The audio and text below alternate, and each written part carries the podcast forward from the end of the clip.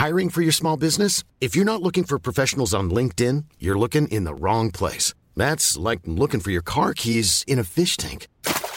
LinkedIn helps you hire professionals you can't find anywhere else, even those who aren't actively searching for a new job but might be open to the perfect role. In a given month, over 70% of LinkedIn users don't even visit other leading job sites. So start looking in the right place. With LinkedIn, you can hire professionals like a professional. Post your free job on linkedin.com slash people today. Heraldo Media Group presenta Sergio Sarmiento y Lupita Juárez. Información veraz y oportuna con un toque personal y humano. Por el Heraldo Radio, donde la H suena y ahora también se escucha.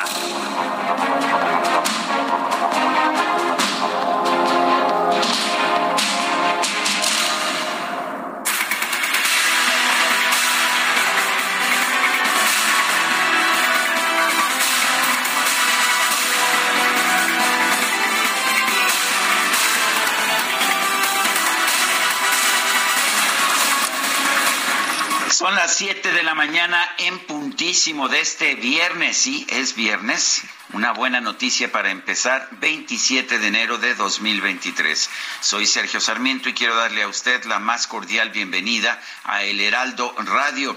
Lo invito a quedarse con nosotros. Aquí estará, por supuesto, muy bien informado, pero también podrá pasar un rato agradable ya que siempre hacemos un esfuerzo por darle a usted el lado amable de la noticia, siempre y cuando, por supuesto, la noticia lo permita. Guadalupe Juárez, muy buen día. ¿Qué nos tienes esta mañana? Hola, ¿qué tal? Qué gusto saludarte, Sergio Sarmiento. Buenos días para ti, amigos. ¿Cómo les va? Bienvenidos. Es viernes, ya estamos cerrando la semana y prácticamente pues cerrando este primer mes del año. ¿Y qué les parece? ¿Les eh, parece correcto que desde la Secretaría de Gobernación se instruya a destazar al Instituto Nacional Electoral? Sí, con esa palabra destazar al INE, como nos lo eh, platicó aquí en estos micrófonos hace unos días el eh, consejero Ciro Murayama.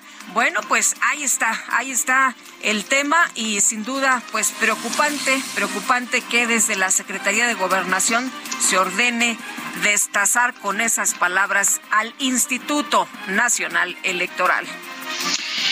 Pero vamos a un resumen de la información más importante de este viernes 27 de enero de 2023. Empezamos con el resumen.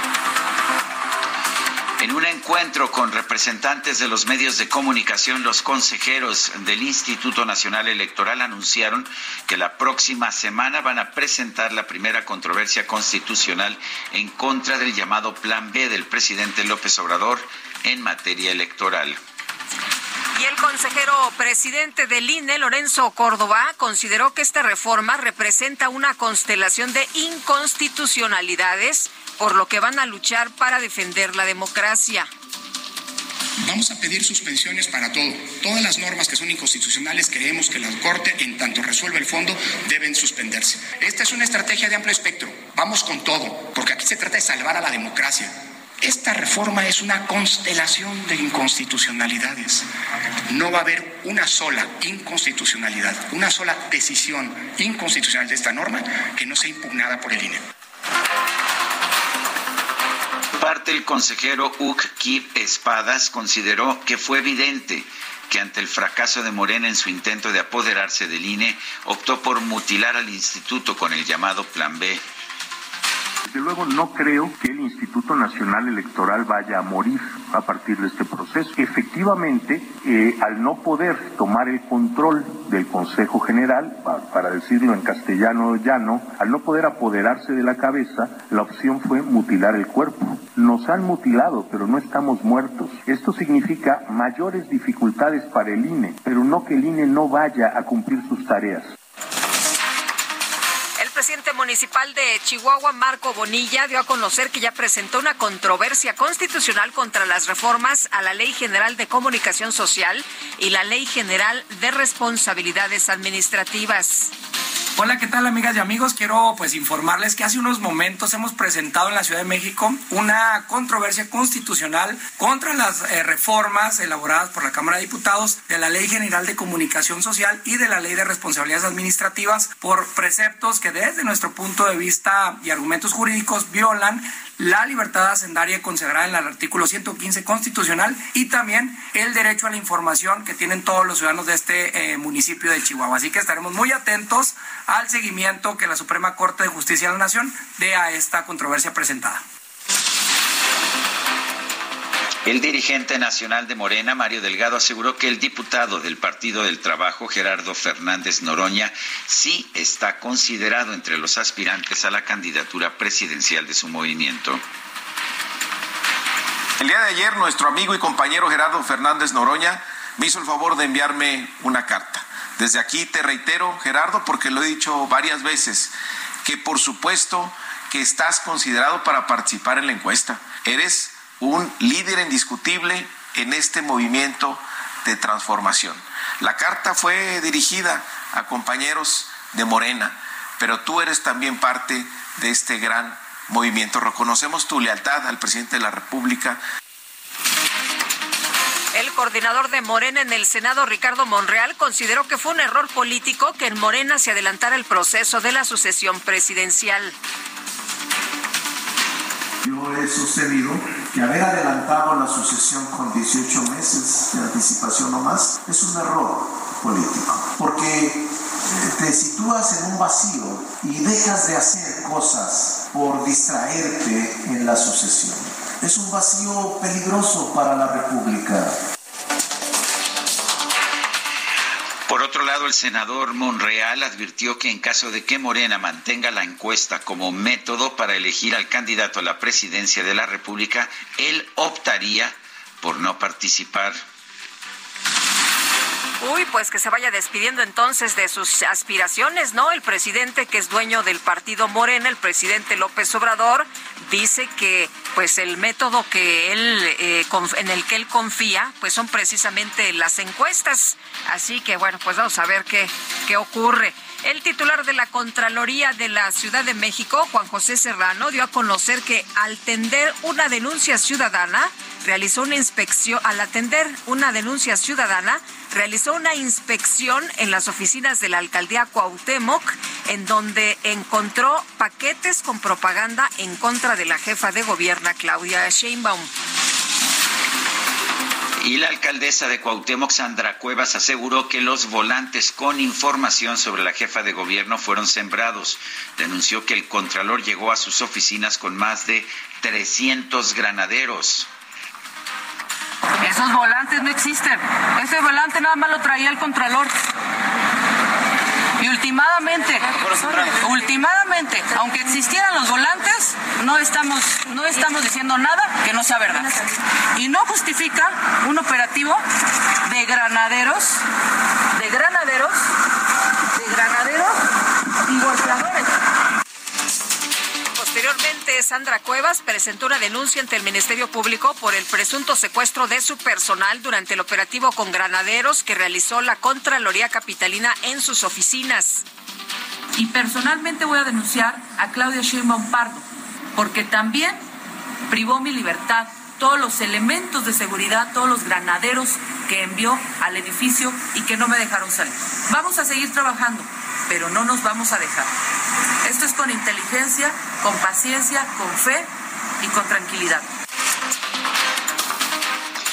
Tras encabezar una ceremonia de reconocimiento a la policía de la Ciudad de México, la jefa de gobierno Claudia Sheinbaum señaló que a partir de la desaparición de la adolescente María Ángela, se emprendió una campaña mediática relacionada con supuestas desapariciones y secuestros de menores. Porque lo voy a decir, ya también venía una campaña eh, de relacionada con desaparición, secuestro. Y lo importante aquí siempre, nosotros no especulamos, nosotros investigamos. Desde la Secretaría de Seguridad Ciudadana, desde las instancias de gobierno y desde la Fiscalía General de Justicia de la ciudad. Se investiga, se da a conocer lo que es, como en todos los casos, sean de alto impacto o no mediático, siempre se hace un trabajo profesional y se da a conocer la verdad. Bueno, por otra parte, la jefa de gobierno aclaró que la Fiscalía Capitalina sigue investigando el caso de María Ángela para saber cómo fue que la menor llegó a Nesa. Bueno, primero por supuesto, qué bueno que ella está bien. Eh, yo creo que eso es eh, lo más importante. Y la investigación que, como siempre, hace de manera profesional la Fiscalía General de Justicia y pues tiene que seguir eh, investigando. Hoy ella está con su familia, no me he comunicado con, con el presidente municipal Cerqueda, lo voy a hacer, em, y pues que siga investigando para ver cómo fue pues todo el, el momento desde que ella eh, no está con, con su madre hasta que la encuentre.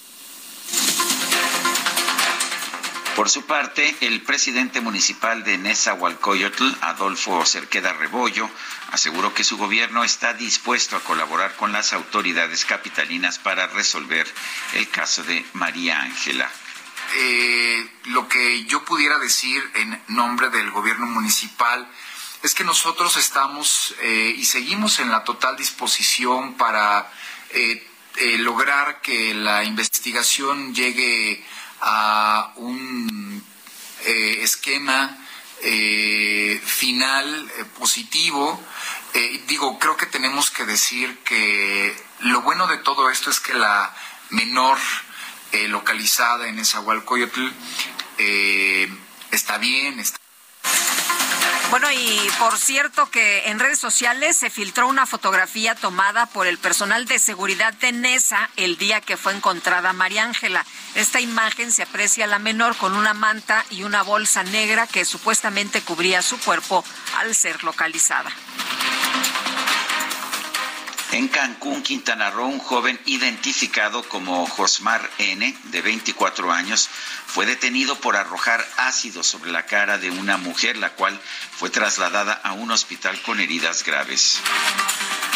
Y el extractor de la, de la Universidad Autónoma de Nayarit, Jorge Ignacio Peña, fue detenido este jueves por su presunta responsabilidad en los delitos de abuso de autoridad, falsificación de documentos y tráfico de influencias. La presidenta del Comité Universitario de Ética de la UNAM, Elisa Speckman Guerra, notificó a la ministra de la Suprema Corte, Yasmín Esquivel, que va a ser convocada para que ofrezca los argumentos y las pruebas que estime pertinentes en el caso del presunto plagio de su tesis de licenciatura. A través de Twitter, la ex titular de la Secretaría de Desarrollo Social, Rosario Robles, informó que un tribunal federal ordenó analizar si se mantiene o no vigente la acusación en su contra por ejercicio indebido del servicio público, esto dentro del caso de la estafa maestra. La Secretaría de Cultura Federal planteó formalmente suprimir la Dirección General de Publicaciones para transferir todos sus recursos, derechos de autor y acervos al Fondo de Cultura Económica. Es la institución que dirige Paco Ignacio Taibo II. La Comisión Federal de Competencia Económica advirtió que el anteproyecto de decreto con el que el gobierno federal busca mudar todas las operaciones de carga al Aeropuerto Internacional de la Ciudad de México a otras terminales aéreas representa riesgos en materia de competencia y libre concurrencia del mercado en este sector.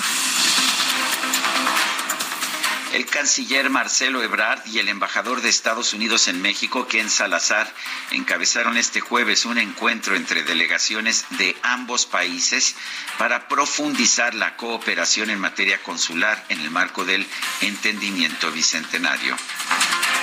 El gobierno de la Unión Americana informó que el secretario de Estado, Anthony Blinken, sostuvo una llamada telefónica con el secretario de Relaciones Exteriores de México, Marcelo Ebrard, para hablar sobre los esfuerzos conjuntos para combatir el tráfico de drogas sintéticas.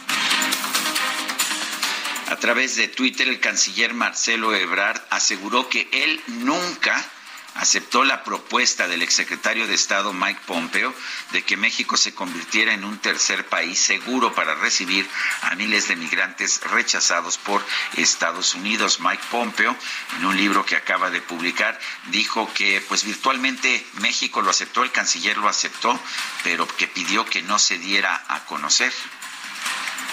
Bueno, y en los deportes, a ver, cuéntame, cuéntame en el tenis. Bueno, pues ayer las semifinales, o más bien esta madrugada, ayer en la noche y esta madrugada, las semifinales en el tenis de Australia, en el abierto de Australia. El griego Stefanos Tsitsipas obtuvo su pase a la final del abierto de Australia tras derrotar en cinco peleadísimos sets al ruso Karen Hachanov, mientras que el serbio Novak Djokovic se impuso él sí con facilidad sobre el estadounidense Tommy Paul, de manera que ya hay final tanto de mujeres como de hombres para el abierto de Australia. Y bueno, el Real Madrid avanzó a las semifinales de la Copa del Rey, esto tras derrotar al Atlético de Madrid por marcador de 3 a 1.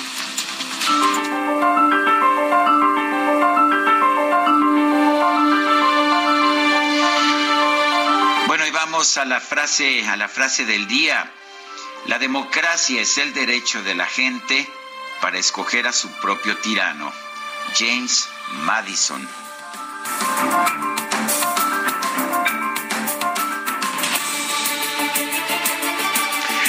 Bueno, y las preguntas, ayer preguntamos en este espacio, el Papa Francisco dijo que la homosexualidad es un pecado, pero no un delito. ¿Qué piensa usted? Es pecado, nos dijo 26.4%. Debe ser delito, 3.1%.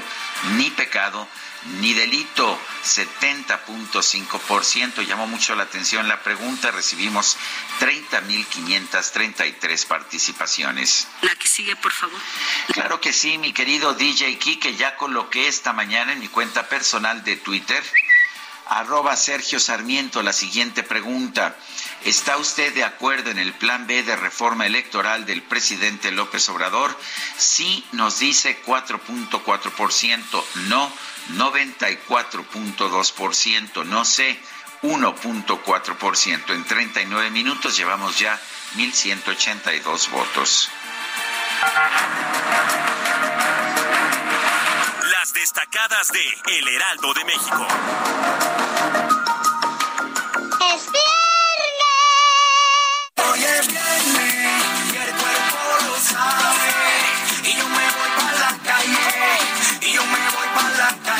Para que sepa usted el ánimo con el que estamos en este viernes. ¿Cómo te va, Itzel González? Muy buenos días. Muy buenos días, Lupita, Sergio, queridos destacalovers. Así es, como lo anuncia DJ Kike con su música moderna. Ya es viernes, llegamos por fin al viernes a la otra orilla, también como diría nuestro querido Julio Romero. Híjole, viernes 37 de enero o 47 de enero, porque este mes ya duró y duró bastante. 27 de enero del 2023. Está pesada la cuesta. Está pesadísima la cuesta. Martes 31. Recuerden, este jueves 2, también los tamalitos para que no se hagan patos. Si a usted le tocó el niño, le recordamos que hay que ir haciendo las compras para los tamalitos. Sergio Así es, pónganse pila y es viernes, pero también tenemos muchísima información.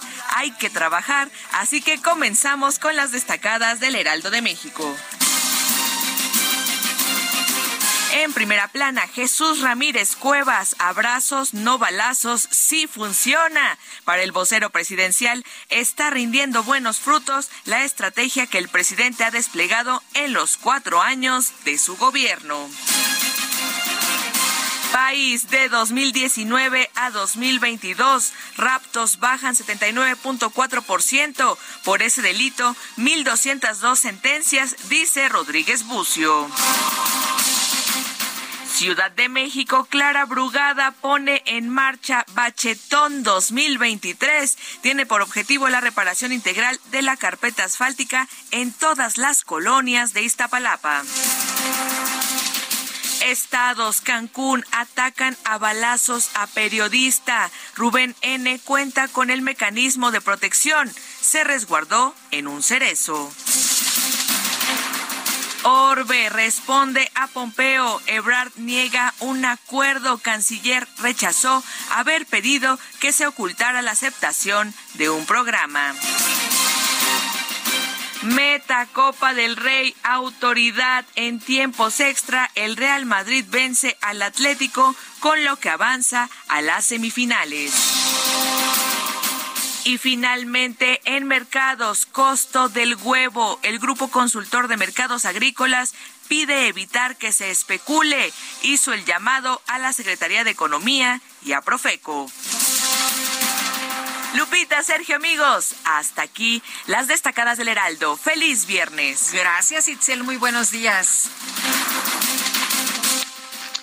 Son las 7 de la mañana con 19 minutos. El secretario de Relaciones Exteriores, Marcelo Ebrard, informó que se acordaron acciones comunes para reducir la disponibilidad de fentanilo entre México y Estados Unidos. Esto tras una conversación telefónica con Anthony Blinken, secretario de Estado de la Unión Americana. Nuestra compañera Noemí Gutiérrez nos tiene el reporte. Adelante, Noemí. Sergio Lupita, muy buenos días. Comentarles que el secretario de Relaciones Exteriores, Marcelo Barca Saubón, informó que tras una conversación telefónica con Anthony Blinken, secretario de Estado de los Estados Unidos, se acordaron acciones comunes para reducir la disponibilidad de fentanilo en ambos países. Indicó que las acciones se enmarcan en el entendimiento bicentenario firmado entre México y Estados Unidos. En su cuenta de Twitter escribió Tuve una amplia y cordial conversación con Anthony Blinken, secretario de Estado de los Estados Unidos, respecto al entendimiento bicentenario y las acciones comunes para reducir la disponibilidad de fentanilo en nuestros países. En tanto que el Departamento de Estado de los Estados Unidos informó que la conversación de este miércoles del secretario Blinken con el canciller Ebrard es para dar seguimiento a los acuerdos de la décima cumbre de líderes de América del Norte además de que se abordó lo relacionado al combate de la producción y el tráfico de drogas sintéticas ilícitas como el fentanilo, cuyo consumo es la principal causa de muerte entre personas entre 18 a 49 años en ese país. Sergio Lupita, la información que les tengo. Muchas gracias, Noemí, Noemí Gutiérrez.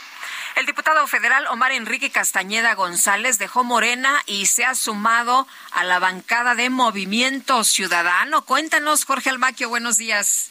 Gracias, Sergio Lupita, amigos. Así es, el diputado federal Omar Enrique Castañeda González dejó al grupo parlamentario de Morena y se sumó a la bancada de Movimiento Ciudadano.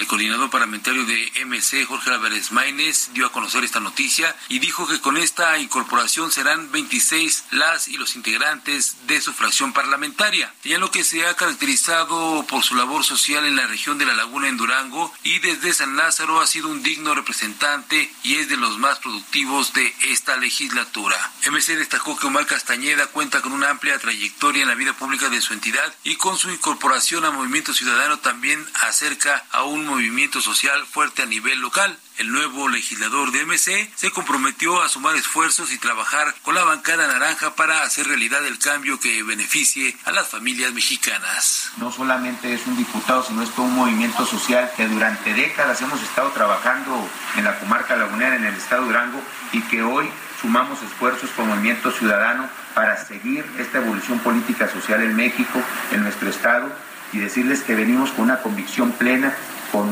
mucho eh, orgullo, con mucha motivación, mujeres y hombres libres que nos sumamos a este movimiento ciudadano que sin duda es el cauce que la sociedad está encontrando para hacer realidad este estado de bienestar. Castañeda González fue electo por mayoría relativa en el distrito número 2 de Durango en 2021 y es el primer diputado electo de Morena que deja el partido. Además, fue dos veces regidor en el municipio de Gómez Palacio, 2010, 2013 y 2016 a 2019 y síndico municipal en Gómez Palacio, Durango. Sergio Lupita, amigos, el reporte que les tengo. gracias, gracias Jorge, Jorge Almaquio, buenos días también para ti. Son las 7 de la mañana con 23 minutos. A cientos de kilómetros puede tu voz darme calor igual que un sol y siento como un cambio armónico va componiendo una canción en mi interior. Sé que seguir no suena lógico olvido tu perfume mágico y en este encuentro telefónico he recordado que estoy loco por ti. Pues hoy cumpleaños Leonel García, quien fue integrante del grupo Sin Bandera. Vamos a estar escuchando a este, pues a este cantautor mexicano, si estás de acuerdo, Lupita, nació el 27 de enero de 1975, está cumpliendo 48 años, como la ves, ya se nos ya se nos está creciendo, ya está creciendo el, ya se nos hizo chamaquito. un poco mayor este muchacho, hombre, sin bandera, Leonel García, un abrazo grande y me gusta, me, me, encanta, me acuerdo que alguna vez fuimos a verlos al auditorio, ¿te acuerdas? Me acuerdo muy bien, Lupita, muy muy bien. Bueno, pues, uh, ¿por qué no nos manda usted mensajes a través de WhatsApp? Pueden ser de voz o escritos. El número 55 20 10 96 47. Vamos a una pausa, regresamos. Mi corazón, que todo el mundo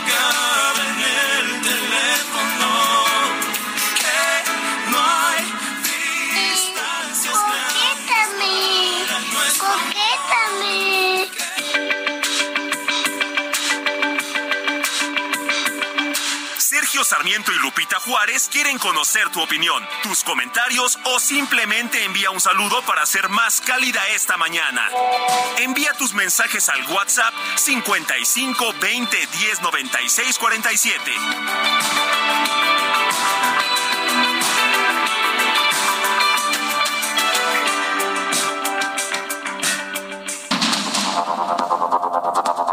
Continuamos con Sergio Sarmiento y Lupita Juárez por el Heraldo Radio.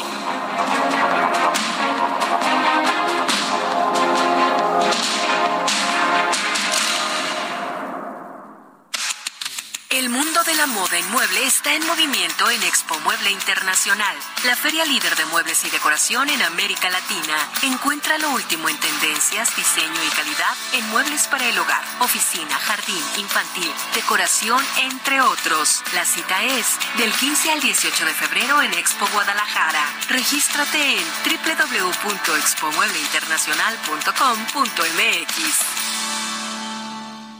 El pulso de tus emociones aumenta cuando te atreves a tomar el volante del nuevo Fiat Pulse, el SUV líder en ahorro de combustible. Estrenalo desde 354 mil pesos o tasa de 9.75%. Eleva tu pulso con Fiat Pulse. Fiat, sé único. Visita tu distribuidor Fiat Chrysler, que 29.9%, vigencia al 31 de enero de 2023. Consulta fiat.com.mx. ¿Qué más me da? Me preguntas qué es lo que nos queda por salvar. Que para qué quiero regresar, ¿qué importa ya? Se han roto mil cosas que no quieres arreglar. Quieres encontrar otro lugar, pero al menos quiero contestar, porque no me rindo y quiero verte una vez más. Para haces que este mundo sea un mejor lugar. Cuando hablas llenas todo de verdad. Y haces que me olvide. Seguimos escuchando a Leonel García el día de su cumpleaños. Esto se llama Para empezar. Y feliz, feliz. Me gusta. Feliz, feliz. Y es, es Está el buena, solo. ¿no? Está, Está buena sí, esta para, no es con para sin bandera. empezar a escucharlo. Oye, nos dice Marco Antonio Vargas, eh, hola Sergio Lupita, siempre un placer escucharlos desde Calimaya en el Estado de México. Por favor, ¿nos pueden apoyar para hacer un llamado a la Junta de Caminos del Estado de México y el Ayuntamiento de Calimaya para que concluya las obras de pavimentación que llevan semanas paradas, ocasionando accidentes y problemas de salud? Un saludo para mi esposa Daril y Emilio Vargas. Atentamente, Marco Antonio Vargas. Y dice otra persona, eh, no me pone su nombre, Sergio, has desvirtuado lo que realmente dijo el Papa. Vuelve a leer y corrige, por favor, por tu profesionalismo como periodista. No te sumes a las fake news, tú no eres de esos. Eh, varias personas me dicen que desvirtué lo que dijo el Papa. Eh, estuve escuchando la grabación y ratifico que lo que estoy señalando es lo que dijo el Papa. No lo dijo todo junto, lo dijo en dos puntos. Uno, y lo cual aplaudo, que la homosexualidad no es un delito y dijo también, bueno, pues sí es un pecado, pero hay muchas cosas que son un pecado. Y bueno, y por eso de ahí surge esta afirmación en el sentido de que el Papa dice que la homosexualidad no es un delito, pero sí es un pecado. Mantengo la posición porque revisé la grabación directamente. Es una grabación en español de una entrevista que AP News le hace al Papa Francisco y, ya sabemos que pues en otros idiomas puede equivocarse el Papa, pero estaba hablando en su propio idioma. Son las 7 de la mañana con 35 minutos. El mundo de la moda en mueble está en movimiento en Expo Mueble Internacional, la feria líder de muebles y decoración en América Latina. Encuentra lo último en tendencias, diseño y calidad en muebles para el hogar, oficina, jardín, infantil, decoración, entre otros. La cita es del 15 al 18 de febrero en Expo Guadalajara. Regístrate en www.expomuebleinternacional.com.mx. El INE no permitirá el regreso del México autoritario, esto que respondieron los consejeros electorales al presidente López Obrador, luego de las acusaciones que hizo sobre el instituto ayer en conferencia de prensa. Elia Castillo, cuéntanos, ¿qué tal? Buenos días. Muy buenos días, Sergio Lupita. Los saludo con mucho gusto a ustedes y al auditorio. Así es, el Instituto Nacional Electoral no permitirá el regreso del México autoritario, respondieron los consejeros electorales al presidente Andrés Manuel López Obrador, luego de las acusaciones que lanzó sobre el órgano electoral y tras señalar que los dichos del mandatario son graves pero faltos de seriedad, acusaron que desde el gobierno federal se instruyó a destazar al instituto, pero advirtieron que están mutilados pero no muertos. En conferencia de prensa, los consejeros respondieron a lo dicho por el titular del Ejecutivo en la conferencia matutina de este jueves, en la que acusó a los consejeros de poner en riesgo las elecciones a través de los fraudes electorales. El presidente está describiendo los modos del México autoritario, ese México que no vamos a permitir que regrese, respondió el consejero Ciro Murayama a las acusaciones del primer mandatario. Al respecto, el consejero presidente del Instituto Nacional Electoral, Lorenzo Córdoba, refirió que hay miembros del gobierno federal que fueron autores de violaciones en tiempos electorales. Lo que dijo es lo que podría impedirle ver con claridad las cosas al presidente de la República. A lo mejor la cercanía del presidente con miembros de su gabinete, que son los autores de las conductas que él describió hace 30 años, es lo que lo lleva a pensar que México no ha cambiado en nada. Él es la mejor prueba de que el México de hoy no tiene nada que ver con el México autoritario del que algunos de sus miembros del gabinete fueron responsables, sostuvo el consejero presidente. Respecto al llamado Plan B de la reforma electoral, los consejeros advirtieron que desde el gobierno federal se instruyó a destazar al INE. A pregunta directa sobre cuál es la fecha fatal para que la Suprema Corte de Justicia de la Nación resuelva sobre las acciones de inconstitucionalidad presentadas para frenar la aplicación de la reforma electoral, señaló que a más tardar el 2 de junio la Corte deberá, en su caso, suspender la aplicación de esta reforma y advirtió que no dejarán ni un solo ordenamiento inconstitucional sin impugnar. Además, adelantaron que presentarán dos acciones de inconstitucionalidad. La primera, eh, pues, contra la primera parte de la reforma ya aprobada por el Congreso de la Unión y la segunda, la segunda parte o el segundo paquete de leyes secundarias reformadas que aún no concluyen su proceso legislativo en el Senado de la República. Este es el reporte que les tengo. Muchas gracias. Buenos días.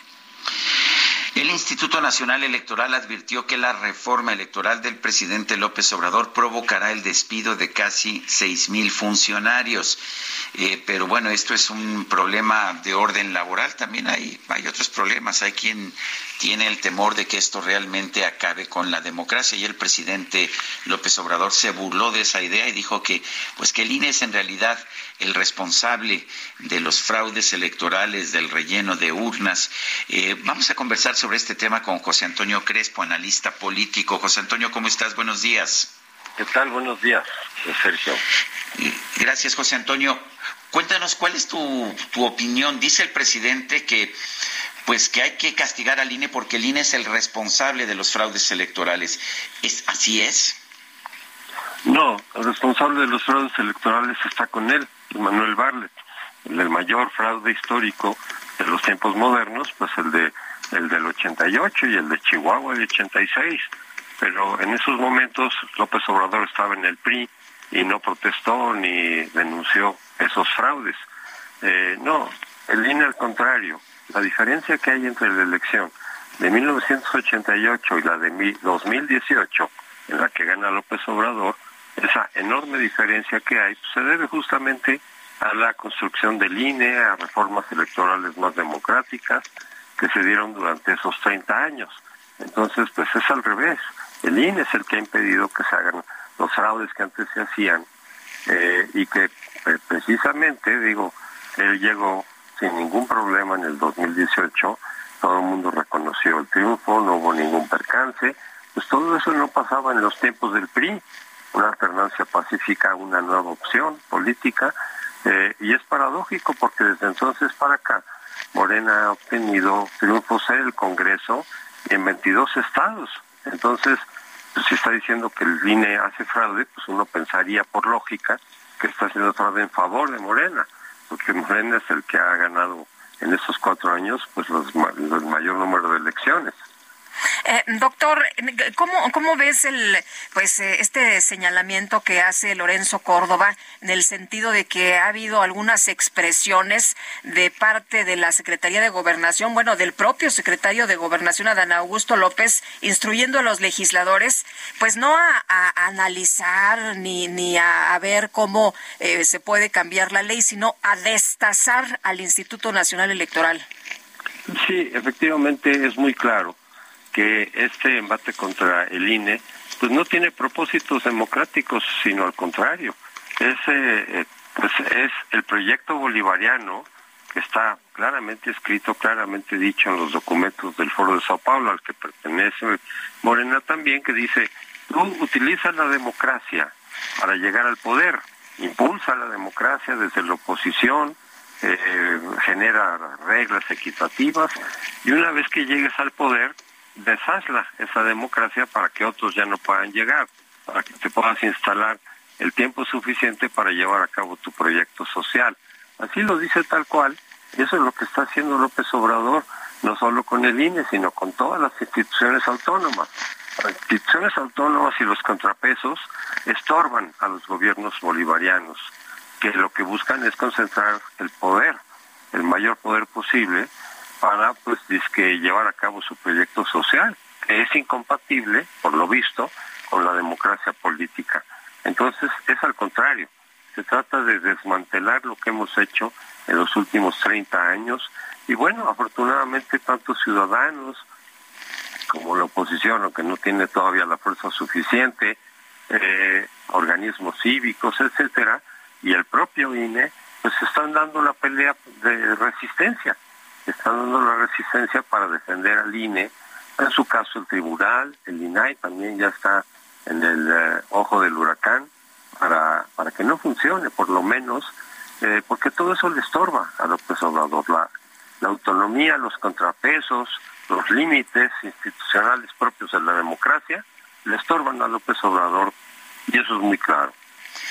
Eh, José, Antonio, está claro que esto va a llegar a la Suprema Corte, pero tenemos una decisión muy reciente de la Suprema Corte al respecto de los cambios que se hicieron en el Congreso de la Ciudad de México al Instituto Electoral de la Ciudad de México, cambios que modificaban la estructura del propio Instituto Electoral. El Instituto dijo que se estaba violando la autonomía, pero no le dio la razón la Suprema Corte de Justicia. ¿Es esto un precedente que pues que señale que finalmente se le va a permitir al gobierno hacer lo que quiera con el sistema electoral? Sí, es preocupante y desde luego el problema es que bastan cuatro votos de los once ministros de la Corte para que se validen leyes anticonstitucionales. Eh, espero que la Corte, que en su nueva composición tenga conciencia de lo que está en juego, tenga conciencia de que la democracia electoral que tanto nos ha costado pero que mucho nos ha ayudado, pues está en riesgo, que podríamos tener un retroceso enorme. De hecho, ya la existencia misma de la reforma es un retroceso porque la última vez que tuvimos una reforma que surgiera desde el poder, en favor del poder, y sin el consenso de los partidos de oposición, fue en 1987, hace 36 años. Y eso es lo que está ocurriendo con esta reforma. Viene desde arriba para favorecer al partido oficial y sin el consenso de los partidos, que es una condición fundamental de cualquier reforma electoral democrática, el consenso. Todos tienen que estar de acuerdo con las reglas en las cuales van a participar por el acceso al poder. El que, el que solo un partido mayoritario, el que gobierna, imponga las reglas, es exactamente lo contrario de una reforma electoral democrática. José Antonio Crespo, gracias por hablar con nosotros esta mañana. Con mucho gusto, Sergio. Buenos días. Bueno, y durante la conferencia mañanera de este jueves, familiares de periodistas asesinados solicitaron una reunión al presidente Andrés Manuel López Obrador para que pues escuche a los familiares de las víctimas y se logre la justicia. Leopoldo Maldonado, director regional de la organización Artículo 19, como siempre, eh, gracias por platicar con nosotros. Qué gusto saludarte. Buenos días. Muy buenos días, Lupita. Muchas gracias por el espacio. Oye, pues ¿cómo ves eh, esta posición del presidente Andrés Manuel López Obrador frente a lo que quieren algunos de los compañeros que se investigue, que, que se apoye los casos de, de periodistas donde hay riesgo, donde hay periodistas desaparecidos, donde hay periodistas asesinados? Y el presidente lo que contesta es que, ah, bueno, suenas a conservador, pero no se va al fondo del asunto. Lamentable la respuesta porque, eh, como bien ha dicho Javier Sicilia, eh, eh, poeta, defensor de derechos humanos y también, pues bueno, víctima porque perdió a su hijo hace ya muchos años en esta llamada guerra contra el narcotráfico, pues las víctimas son la reserva moral de la nación. Y, y, uno esperaría que este presidente, que incluso en su intervención o su respuesta a Jorge Sánchez dice o se jacta de estar a ras de tierra, fuera un poquito más sensible eh, a las demandas de justicia. Eh, no están pidiendo prebendas, no están pidiendo una concesión graciosa del Estado, están exigiendo sus derechos. Y como dice Jorge y dicen las demás víctimas que forman el colectivo de familiares de periodistas desaparecidos y asesinados en Veracruz, eh, pues qué mal que tengan que mendigar justicia, que tengan que pararse dos veces a la mañanera, en este caso Jorge, en esta semana, para que lo volteen a ver. Y la respuesta del presidente ayer pues lamentable, virulenta, eh, lo coloca como un conservador. Eh, el, compañero lo que le dice es, eh, eh, ojalá nos atendiera igual que como usted atiende, por ejemplo, pues las demandas de, del Chapo, ¿no? Es que dice, no somos la mamá del Chapo. Así es.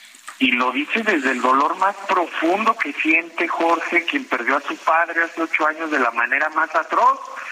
Porque dice, bueno, yo tengo que venir aquí a pararme frente a usted con muchas complicaciones para entrar a una conferencia matutina. En el caso de la mamá del Chapo, el presidente se bajó a saludarla. Eh, le nació, pues. Entonces, pues ellos quisieran como víctimas ver esa proactividad y, claro que y claro que lo dicen desde, desde el coraje y de la rabia de que ellos no tienen esa atención.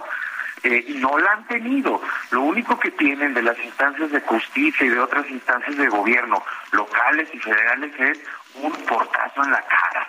Y entonces están hartos. Yo creo que desde esa sensibilidad tendría que partir un jefe de Estado cualquier funcionario eh, y, y, darle y darle solución a lo que están planteando.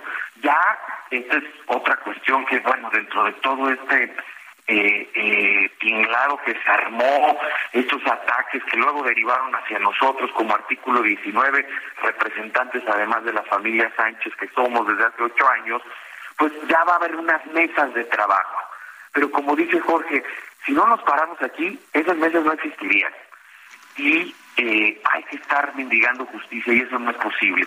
Por eso, Lupita, es que desde el martes anunciamos que estamos acudiendo a la Comisión Interamericana de Derechos Humanos porque en México las puertas de la justicia están cerradas para la familia Sánchez por el asesinato de Moisés, como lo están cerradas para miles de víctimas en este país.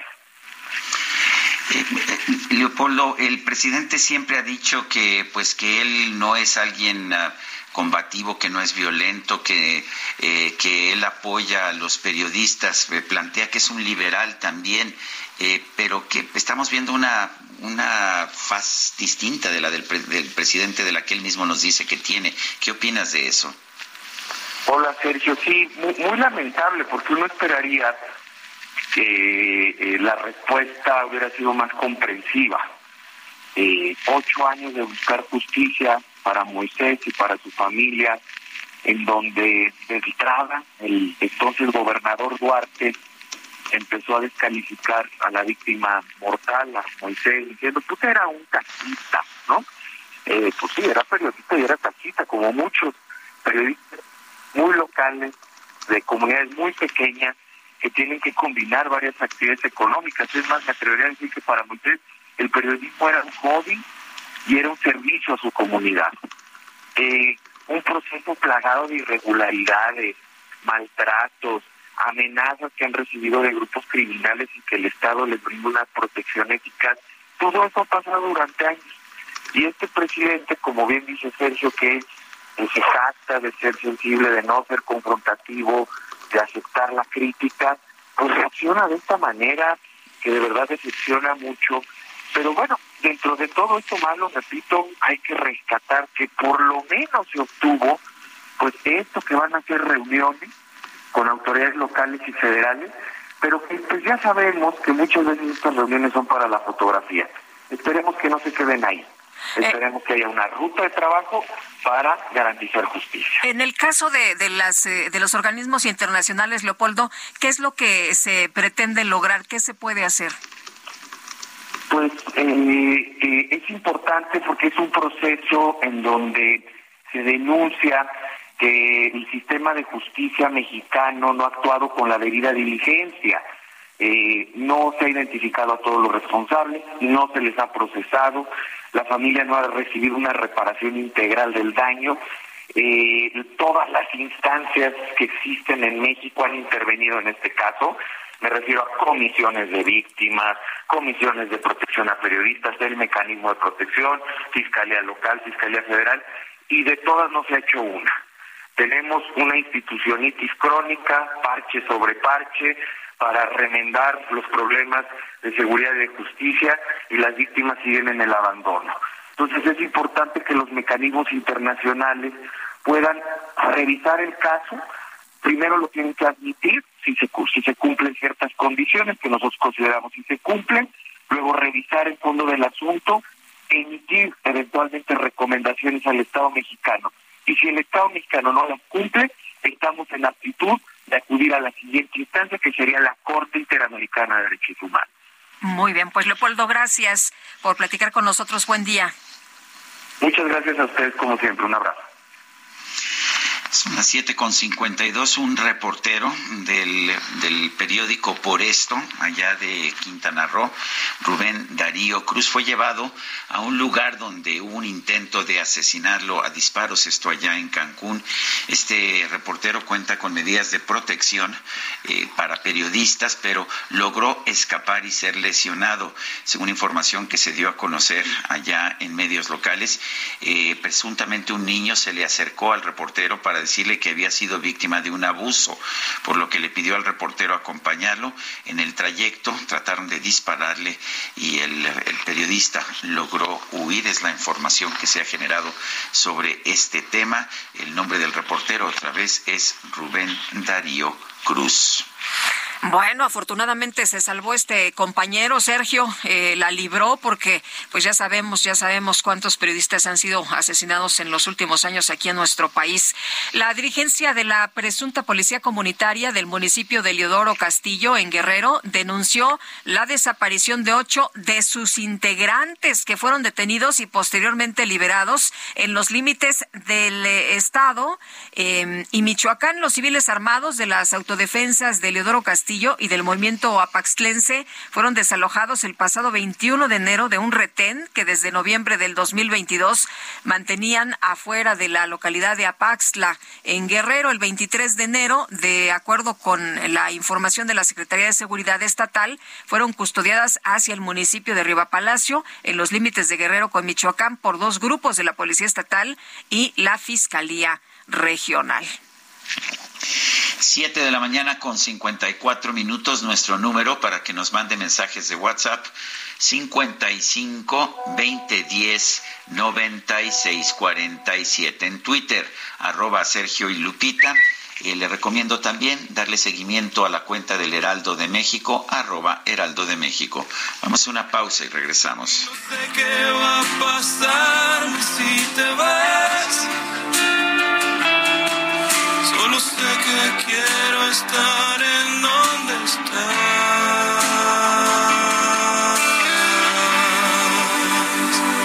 Nos fue muy mal. Los buenos momentos empezaron a faltar. Luego comenzamos a dudar. Me asusté y no te pude parar.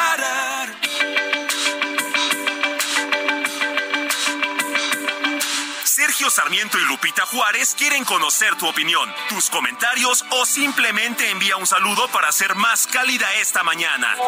Envía tus mensajes al WhatsApp 55 20 10 96 47.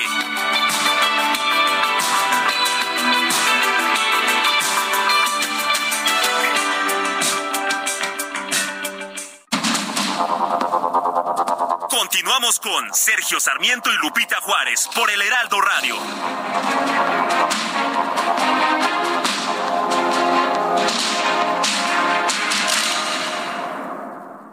El pulso de tus emociones aumenta cuando te atreves a tomar el volante del nuevo Fiat Pulse, el SUV líder en ahorro de combustible. Estrenalo desde 354 mil pesos o tasa de 9.75%. Eleva tu pulso con Fiat Pulse. Fiat, sé único. Visita tu distribuidor Fiat Chrysler, que 29.9%, vigencia al 31 de enero de 2023. Consulta fiat.com.mx.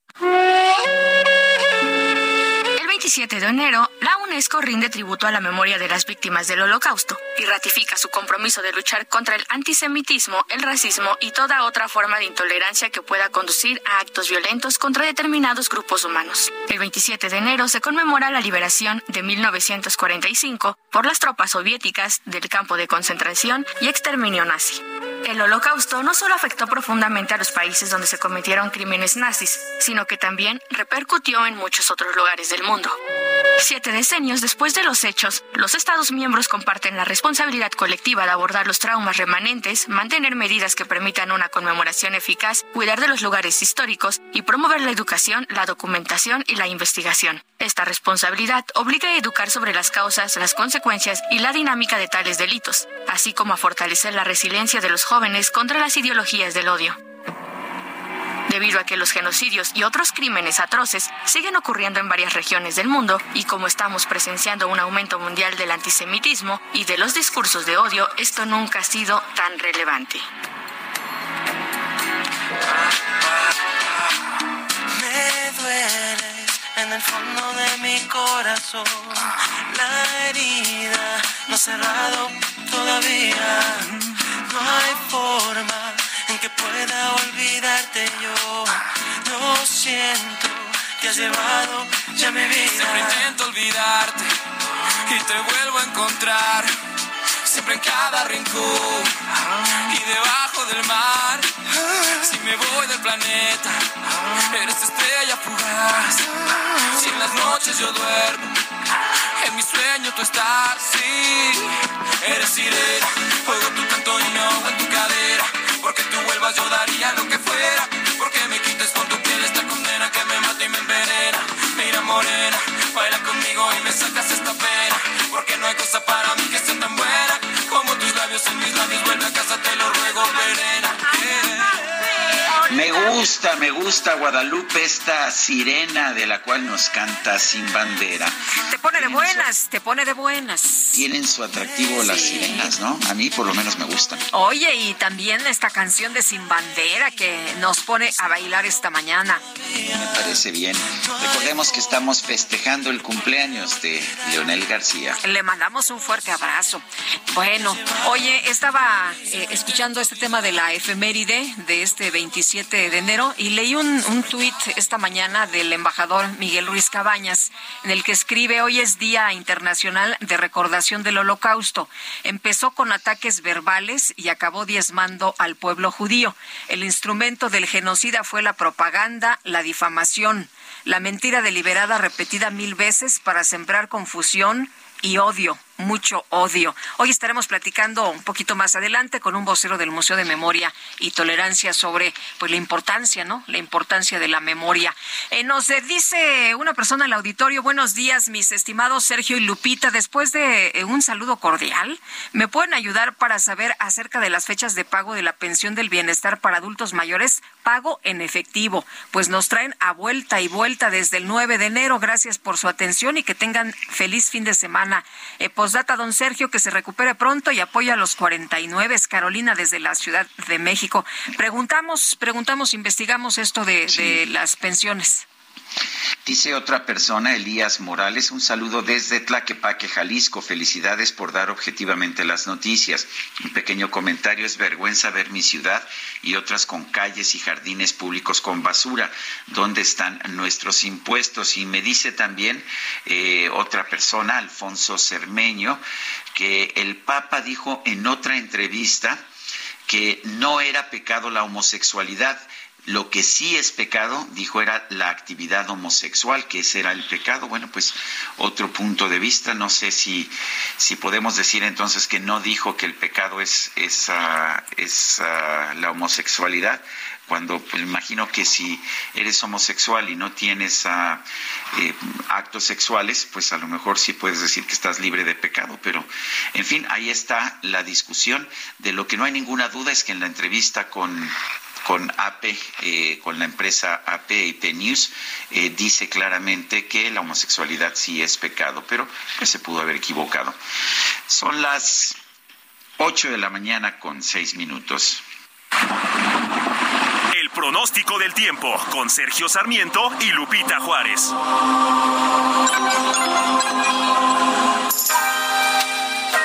Elizabeth Ramos, hace mucho que no te saludábamos. ¿Cómo estás? Buenos días. Muy bien, Lupita, Sergio, muy buenos días a todos, al amable auditorio. Pues Lupita, Sergio, les tengo el pronóstico del tiempo para las siguientes horas.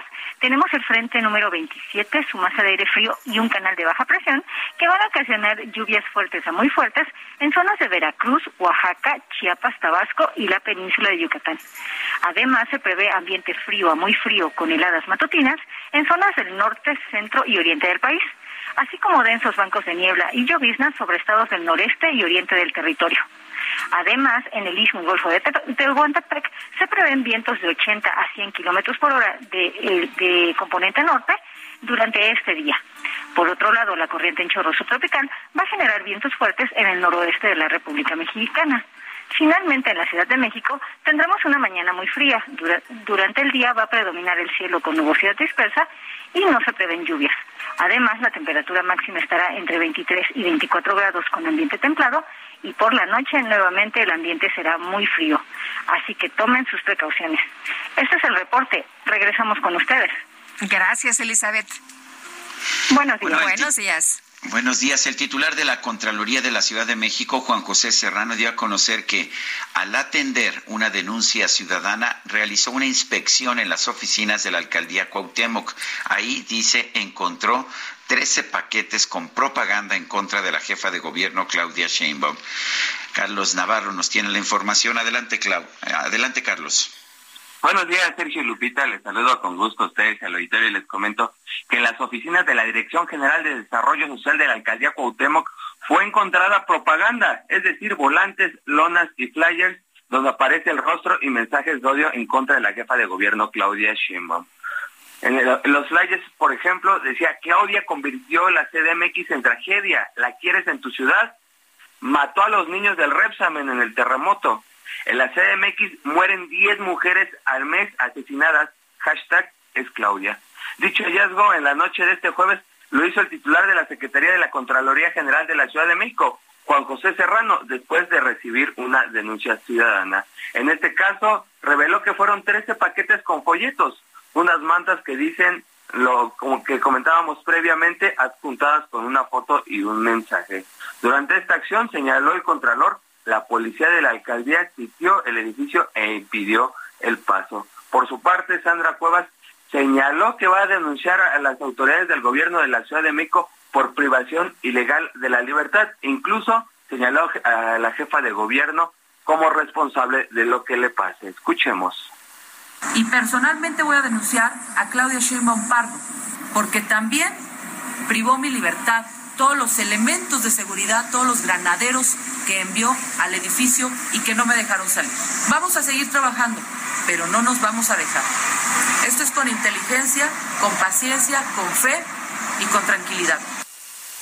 Fue cerca de la una y media de la mañana cuando la alcaldesa de Cuauhtémoc, acompañada de los alcaldes de Benito Juárez y, de, eh, y la alcaldesa de Álvaro Obregón, dio esta conferencia de prensa donde señaló que no cometieron ningún delito y al contrario van a presentar denuncias ante el gobierno capitalino. Así es que un episodio más entre el gobierno capitalino y la alcaldía Cuauhtémoc se da en esta ocasión. Sergio Lupita, la información que les tengo. Carlos Navarro, muchas gracias. Hasta luego, buenos días. Son las 8 de la mañana con 10 minutos. El Químico Guerra, con Sergio Sarmiento y Lupita Juárez. Químico Guerra, ¿cómo te va? Muy buenos días. Lupita, Sergio, ¿qué nos va a pasar porque se detuvo la rotación del núcleo de la Tierra? Este, no sé. No sé. Nada. ¿Y si se detuvo la rotación? De, ¿Sí se detuvo realmente o se hizo un poquito más se lenta? Detuvo. No, se hizo más lenta, se detuvo. ¿Y qué crees, Sergio? Ahorita tengo aquí un artículo de Nature Geoscience del lunes, el lunes pasado, se está comprobando ya que está girando al revés. O sea, se detuvo y ahora está girando al revés. Científicos de la Universidad de Beijing, encabezados por el geofísico Xiao Dong Song, publican, como decía en el número de enero 23 en Nature Geoscience, que el centro de la Tierra ha cesado temporalmente de rotar en, de rotar en relación al manto y a la superficie. Es más, sugieren que empezó ya a girar en sentido contrario lo que puede modificar la duración de los días terrestres y modificar el campo magnético de la Tierra. Esta modificación de los días terrestres es en nanosegundos, ¿eh? o sea, no se preocupen. Estos cambios podrían sonar alarmantes, ¿no? Pero en realidad no lo son para un planeta de por sí volátil, Sergio Lupita. Por ejemplo, si perforamos la corteza terrestre, que por cierto siempre está cambiando, no lo notamos por la velocidad con que sucede, pero está en constante cambio, llegamos al gigantesco manto, en donde enormes, gigantescas masas de roca líquida fluyen por lapsos de millones de años y algunas veces brotan hacia afuera en erupciones volcánicas, por ejemplo, sacudiendo la corteza, causando sismos también. Pero esto es parte del, del planeta vivo. Esto que está sucediendo con el núcleo ha sucedido durante millones y millones de años y tiene que ver precisamente con esta eh, atracción magnética que ejerce el manto de roca líquida eh, ígnea ¿no? que genera el campo magnético y que en un momento dado arrastra el núcleo hacia una dirección o hacia la otra. Se detuvo el, la rotación del núcleo y ahorita está empezando a girar al revés. Son ciclos la última vez, bueno, eh, eso ha sucedido siempre, simplemente no lo podíamos medir, ¿no? No teníamos la capacidad científica.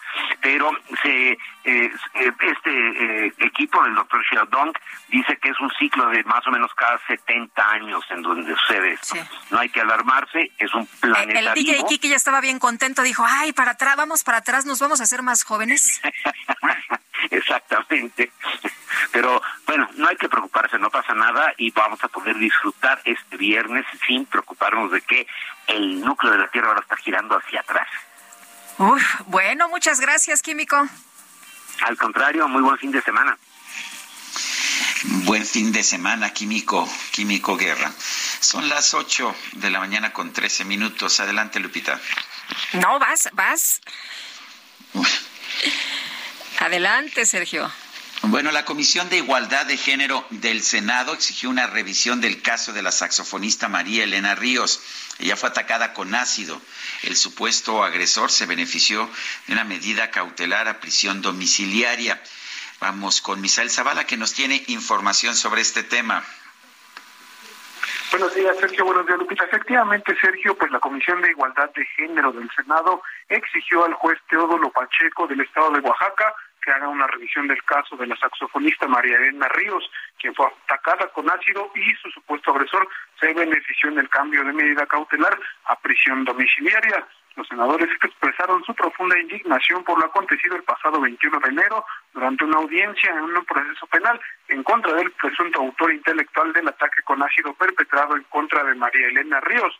el juez decidió cambiar la medida cautelar de prisión preventiva justificada a prisión domiciliaria al presunto autor intelectual de este ataque. Esta determinación, según esta comisión, deja a María Elena eh, Ríos como víctima del delito en una situación de mayor riesgo, por lo que la misma comisión del Senado expresa su rechazo a la decisión del juez y de manera respetuosa exige la revisión del caso a fin de que se imparta justicia con perspectiva de género, se ponga un alto a la impunidad. Asimismo, hicieron un llamado para que Marilena Ríos no sea revictimizada por las autoridades que están obligadas a protegerla y garantizarle el acceso a la justicia y también a la reparación del daño.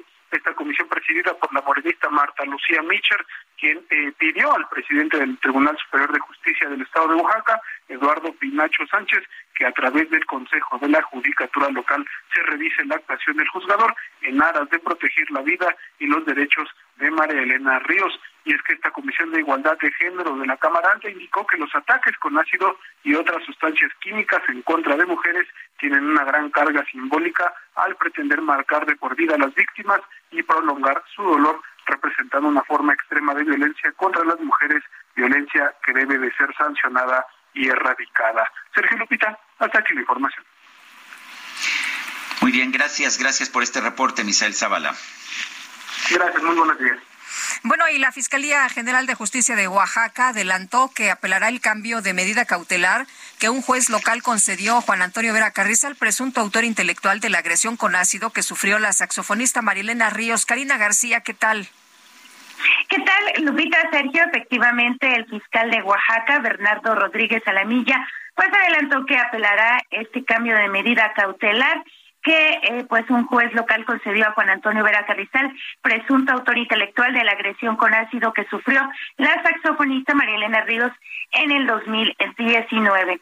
Después de su designación como abogado de los oaxaqueños, Rodríguez Salamilla reconoció que la músico se encuentra en condiciones de riesgo tras la determinación emitida por Teodulo Pacheco Pacheco, juez del Tribunal Superior de Justicia del Estado, quien presumiblemente y de acuerdo con algunos diputados del Congreso de Oaxaca, pues se encuentra de vacaciones.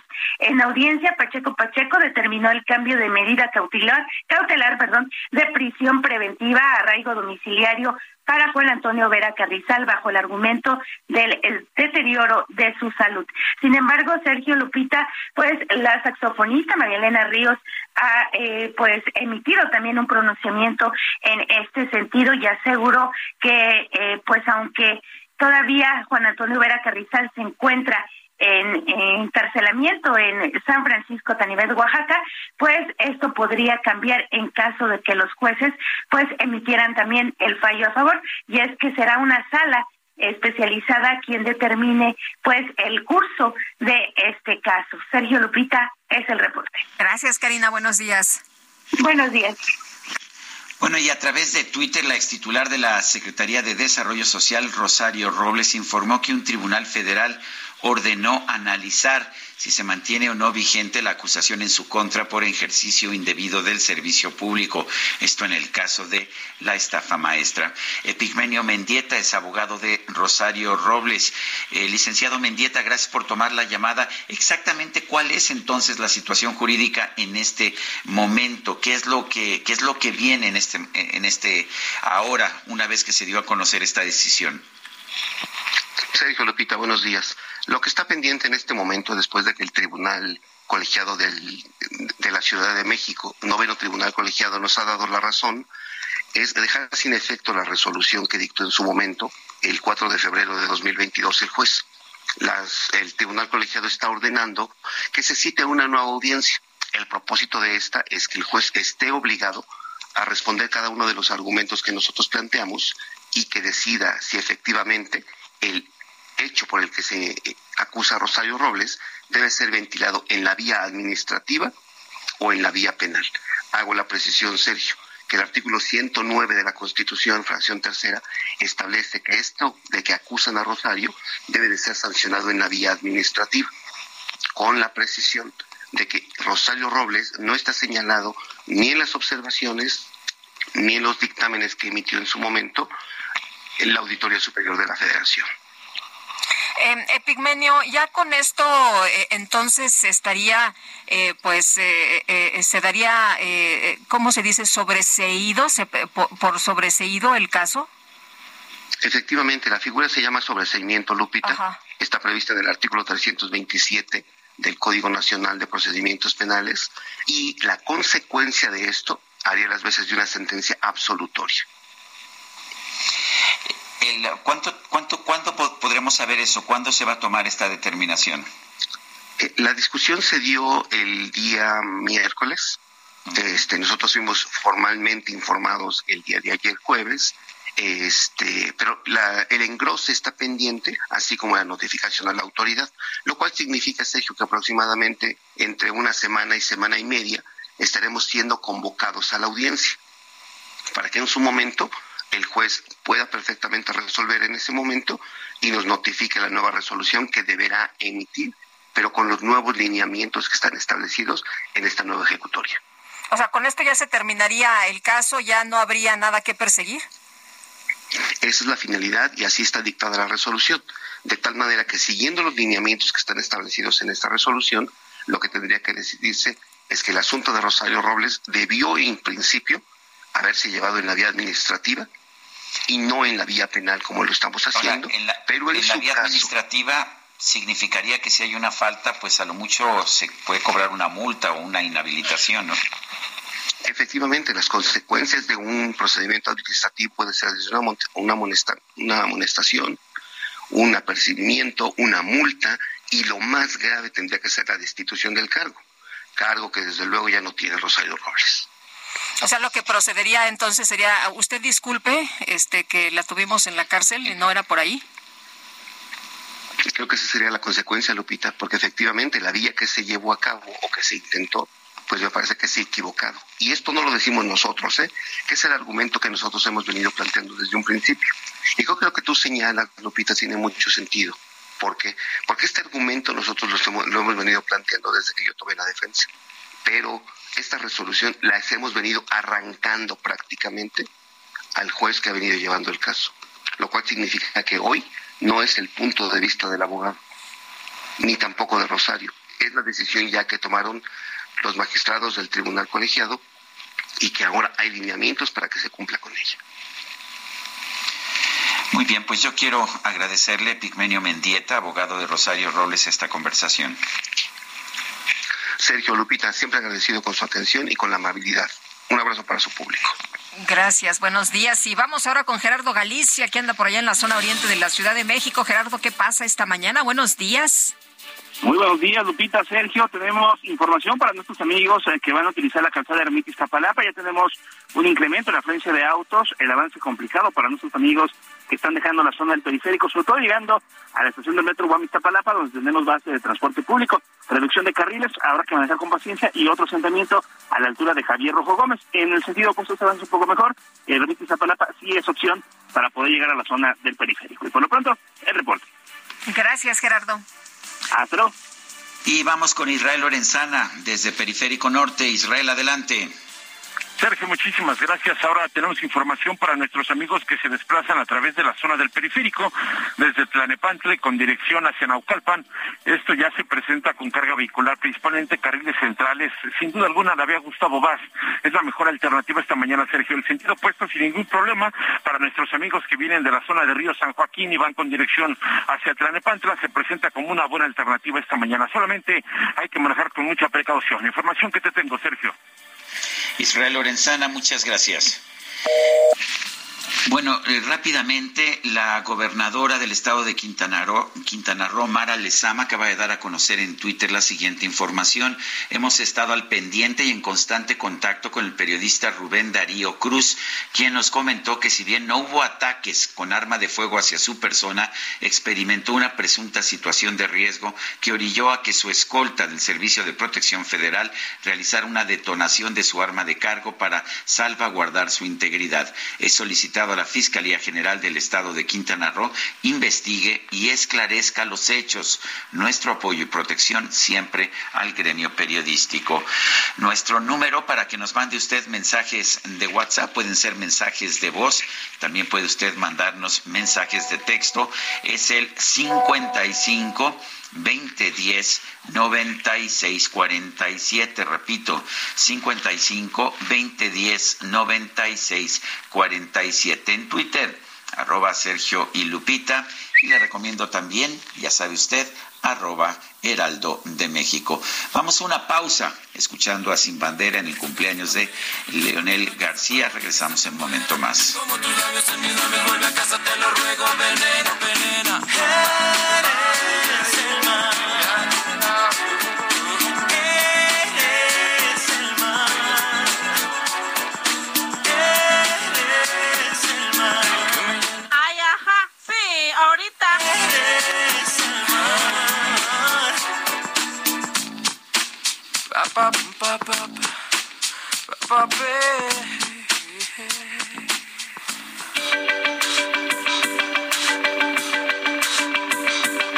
Sergio Sarmiento y Lupita Juárez quieren conocer tu opinión, tus comentarios o simplemente envía un saludo para hacer más cálida esta mañana. Envía tus mensajes al WhatsApp 55 20 10 96 47. It's that time of the year. Your vacation is coming up. You can already hear the beach waves, feel the warm breeze, relax, and think about work. You really, really want it all to work out while you're away. Monday.com gives you and the team that peace of mind. When all work is on one platform and everyone's in sync, things just flow wherever you are. Tap the banner to go to Monday.com.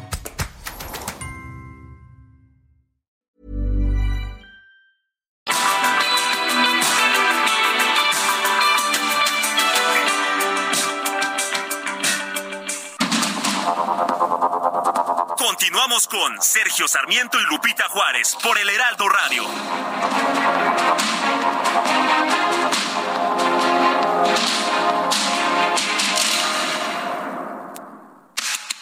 El mundo de la moda en mueble está en movimiento en Expo Mueble Internacional, la feria líder de muebles y decoración en América Latina. Encuentra lo último en tendencias, diseño y calidad en muebles para el hogar, oficina, jardín, infantil, decoración, entre otros. La cita es del 15 al 18 de febrero en Expo Guadalajara. Regístrate en www.expomuebleinternacional.com.mx.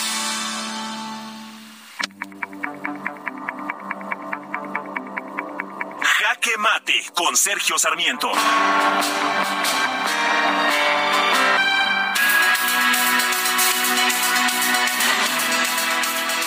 No me gusta la frase de hay que defender al INE o hay que eh, tomar una decisión para que no se pueda tocar al INE. Prefiero una frase que es completamente distinta. Hay que defender a la democracia. ¿Por qué digo esto? Porque sí, sí pienso que la democracia en nuestro país está en riesgo.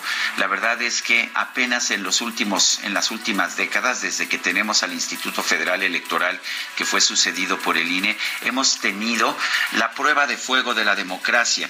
Y esta prueba de fuego de la democracia es la alternancia de partidos en el poder.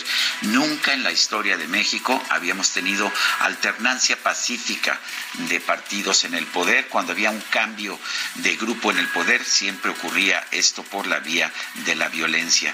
Creo que es muy importante que entendamos que a partir de las elecciones uh, parlamentarias, de las elecciones al Congreso federales de 1997, hemos vivido el único periodo en la historia de nuestro país con verdadera democracia. El presidente de la República eh, dice que no es cierto, dice que ha sido ahora con el INE y con el IFE que no hemos tenido democracia, que el INE se roba las urnas, que rellena las urnas, que, eh, que lleva a cabo todo tipo de, procedimientos que no son legales. La historia en realidad nos dice una cosa muy distinta. Y bueno, en la prueba clara está en la alternancia de partidos en el poder.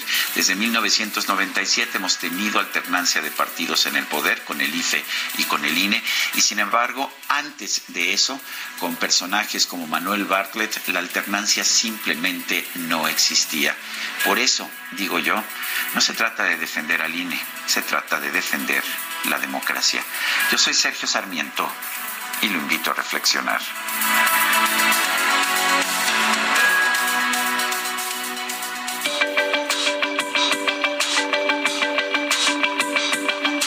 Sergio Sarmiento, tu opinión es importante. Escríbele a Twitter en arroba Sergio Sarmiento.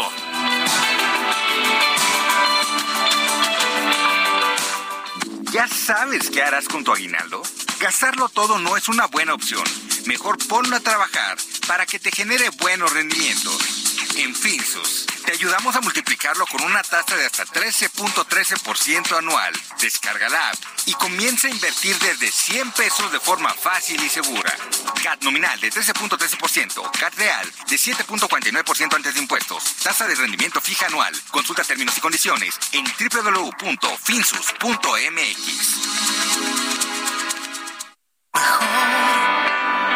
Me ausentaré por un tiempo hasta que sienta que el viento dejó de hablarme de ti. Mejor no recordaré tu cara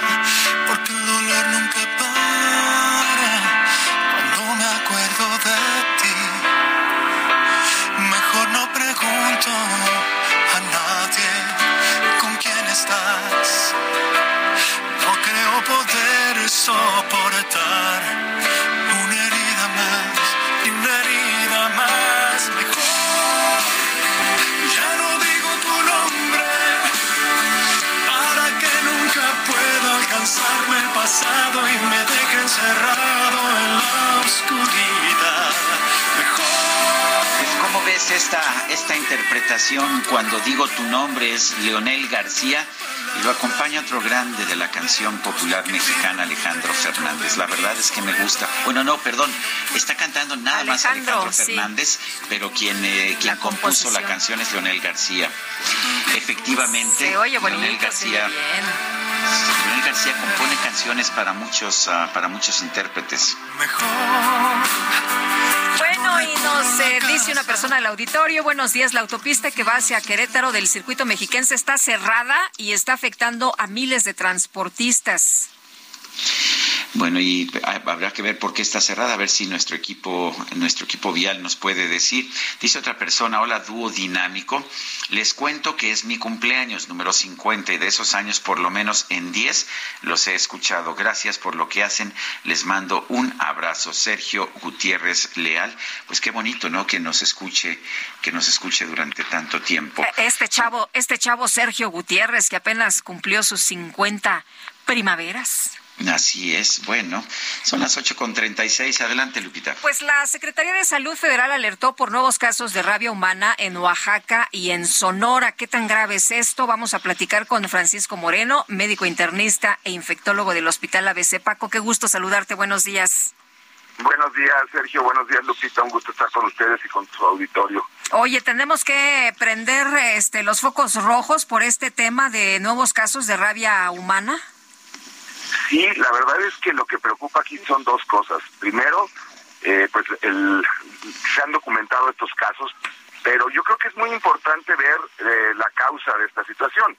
Eh, estaba buscando ayer, después de que vi estas noticias, las campañas de vacunación con animales contra animales domésticos, la- contra perros y gatos, y realmente el último anuncio de la Secretaría de Salud es del 2015. Es decir, la campaña de vacunación que se hace para que los animales estén protegidos y no resulten infectados por la mordedura de algún animal salvaje, que es habitualmente como se produce el contagio, pues ha, ha decaído como todas las vacunas.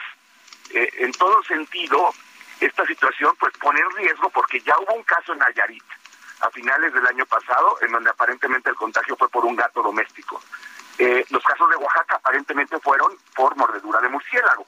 Pero ahora lo que hay en Sonora aparentemente se debe a que un perro adquirió rabia por la mordedura de un animal salvaje. Esto indica que no hay una buena vacunación en los animales domésticos que habitualmente se, realizaba a través de campañas de vacunación antirrábica. estas campañas sí ayudaban, me imagino. ¿Cuál era la situación que teníamos, no sé, hace cinco años, diez años? Pues eh, incluso la Organización Mundial de la Salud había premiado a México porque había sido uno de los primeros países de América Latina en donde se habían controlado los casos de transmisión de rabia de animales domésticos a humanos. Ahora, con esto, estamos viendo que esas campañas de vacunación decayeron, los animales, sobre todo en, zonas rurales, en donde pueden estar más en contacto con animales salvajes, mapaches, eh, zorros, eh, otro tipo de, animales que pudieran transmitirle a estos eh, animales domésticos la rabia, pues no están protegidos.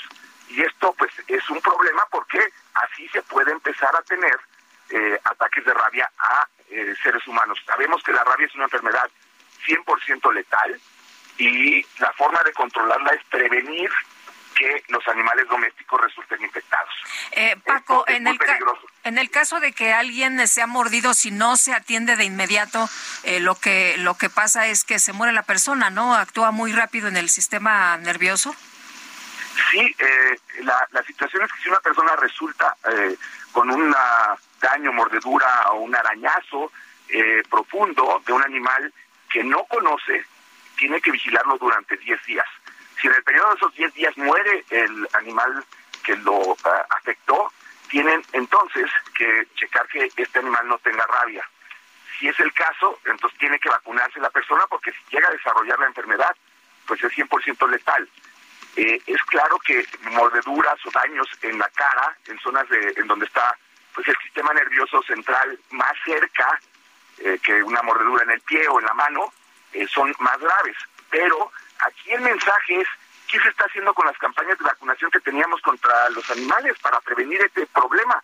Y daría la impresión que como todas las vacunas en este país, pues han venido a la baja a partir de esta administración eh, pues terrible que hemos tenido en salud.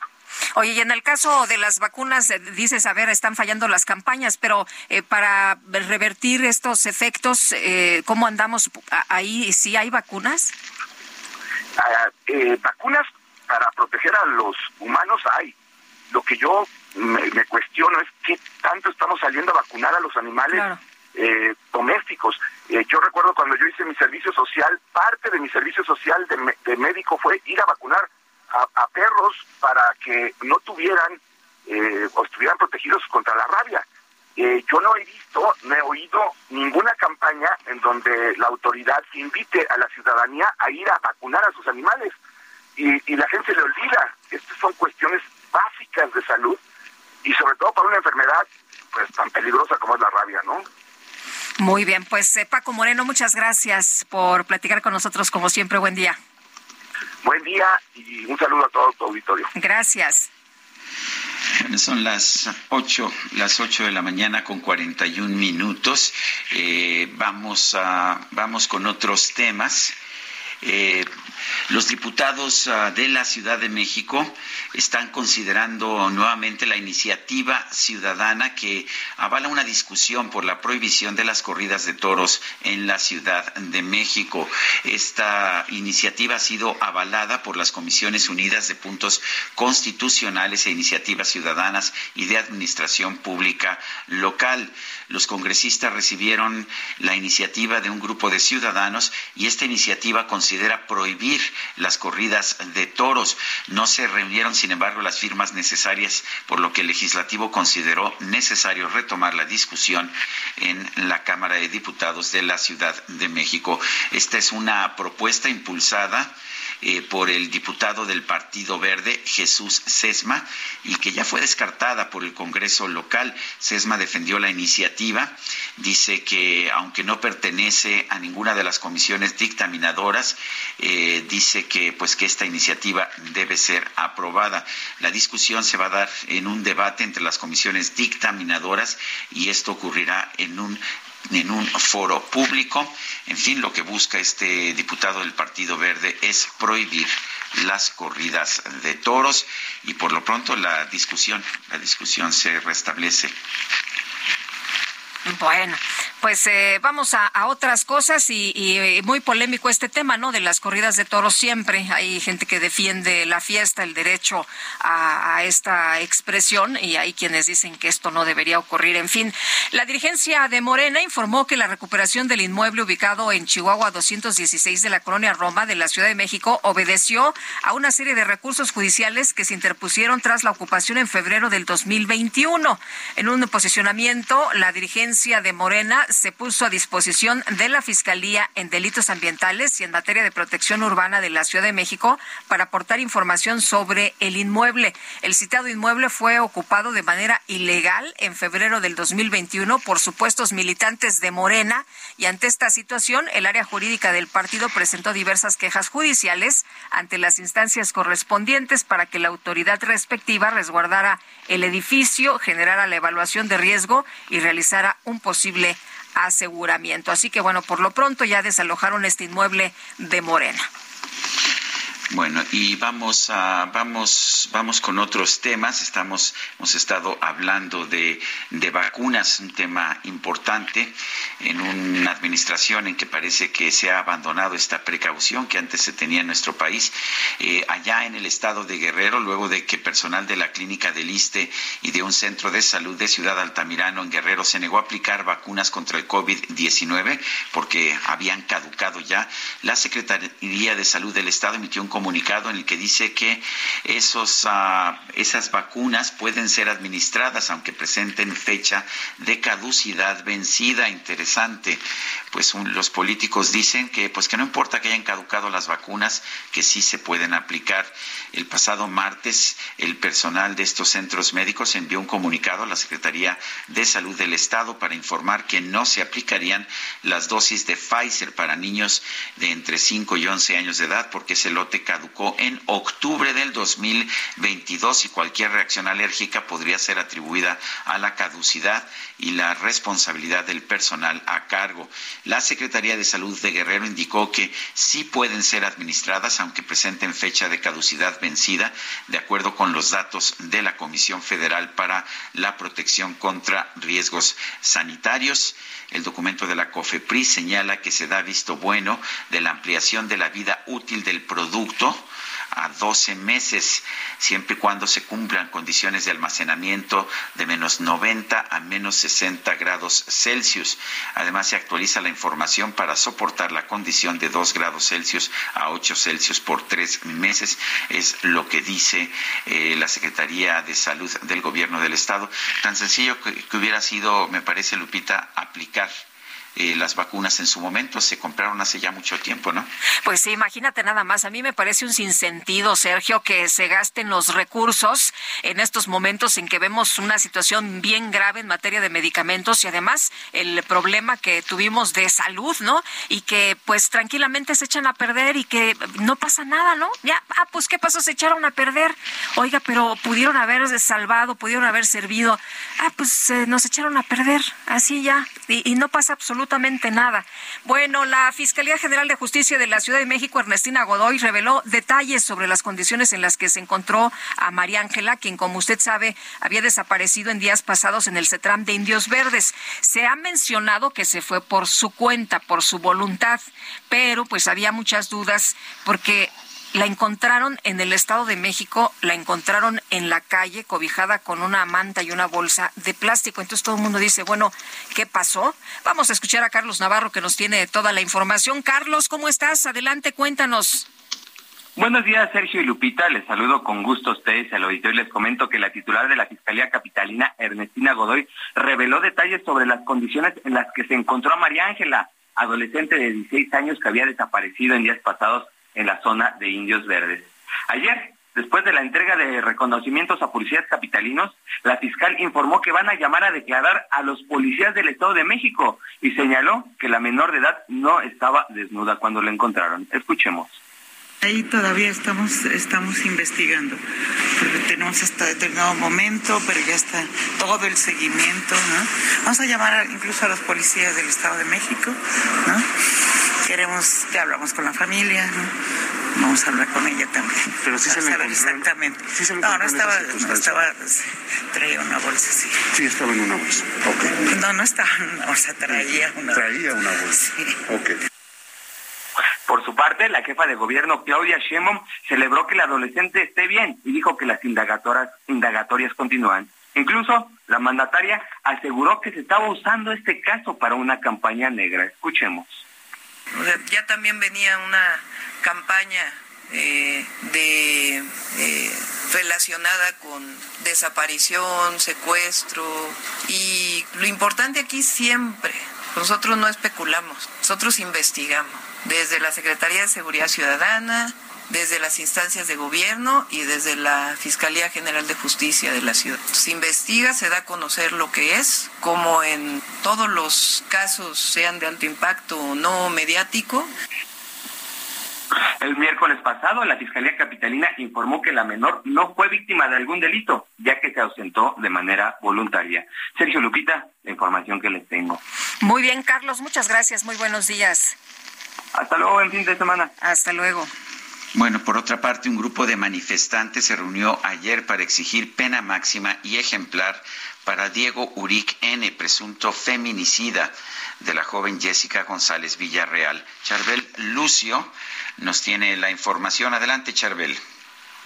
¿Qué tal, Sergio Lupita? Muy buenos días. Así es, la tarde del jueves un grupo de manifestantes se reunieron en la antimonumenta para exigir pena máxima y ejemplar para Diego Uric N., el presunto feminicida de la joven Jessica González Villaseñor, que fue asesinada en septiembre de 2020. Eh, a menos de 24 horas de que se lleve a cabo la audiencia en la que el juez Ariel Montoya Romero emitirá su veredicto en torno al feminicidio de la profesora, colectivos feministas y ciudadanos exigieron justicia en este caso que conmocionó al país. Con pancartas en mano, los manifestantes eh, se reunieron en este antimonumenta eh, dedicado a las víctimas de violencia de género y ahí emitieron un posicionamiento previo a esta audiencia que se celebrará hoy, viernes, eh, a las 13 horas. Y bueno, la exigencia es que este presunto feminicida, Diego Uric, sea declarado culpable y se le sentencia una pena máxima que corresponde a 50 años de prisión, eh, ya que esto eh, considera la familia sentaría un antecedente para la sociedad michoacana y que, bueno, eh, daría un mensaje de que eh, los feminicidas, los asesinos de mujeres, pues no quedan impunes en el estado de Michoacán. Esa es la información. Charbel Lucio, gracias por, por esta información allá desde Michoacán. Bueno, y, y, a pesar de que Juan Paulo N. confesó que mató a su exnovia Frida Santa María, un juez, ¿qué cree usted? Le concedió la libertad tras argumentar que fue un accidente y que no fue feminicidio.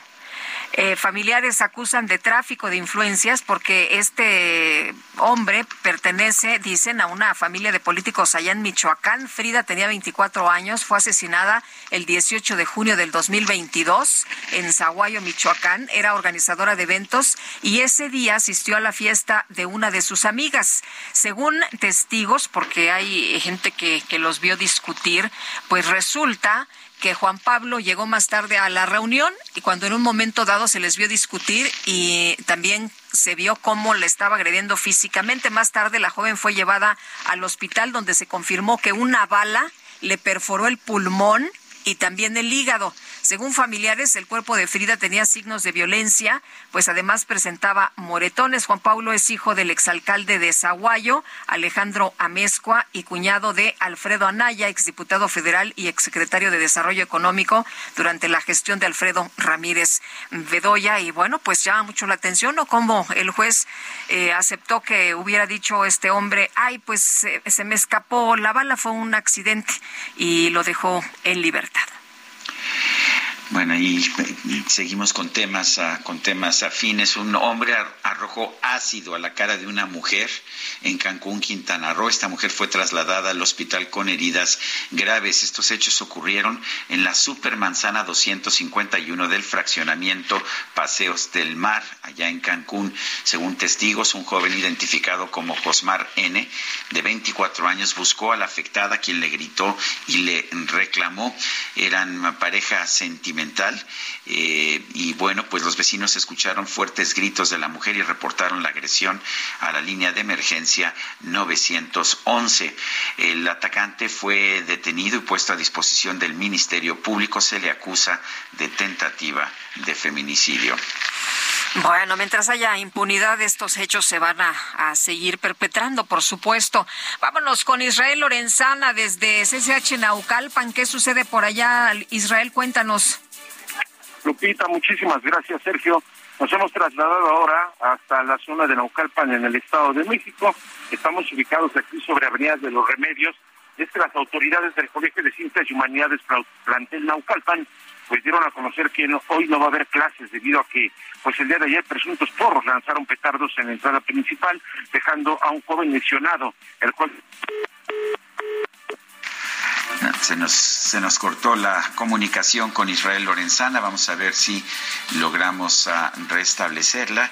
Eh, en otros temas, eh, el INEGI dio a conocer esta mañana las cifras de la balanza comercial de mercancías para el 2022. Subieron las exportaciones 16.9%, las importaciones aumentaron 19.6%, se registró un déficit comercial de 26.421 millones. Y regresamos, dólares. regresamos con Israel Lorenzana. Adelante, Israel. ¿Nos escuchas? Conocer que no hay clases. Ahí te, me escuchas, sí, Lupita? sí, sí. Gracias. Bueno, pues vamos a conocer que no hay clases aquí en el plantel CCH en Naucalpan. Es ubicado en el perímetro del Estado de México. El día de ayer llegó un grupo de porros dejando lesionado a un joven, esto tras lanzar petardos en la entrada principal. El joven tuvo que ser trasladado al hospital de Lomas Verdes y por ello el día de hoy no hay clases en este plantel educativo. Por supuesto es un llamado a tiempo para pues nuestros amigos del auditorio que pues pretenden venir aquí a la zona de Naucalpan, hay que manejar con mucho cuidado a través del periférico, tenemos asentamientos con dirección hacia la zona de Río San Joaquín. Lupita Sergio, la información que yo les tengo. Israel, muchas gracias, buenos días. Hasta luego. Vamos a una pausa y regresamos, estamos en el Heraldo Radio.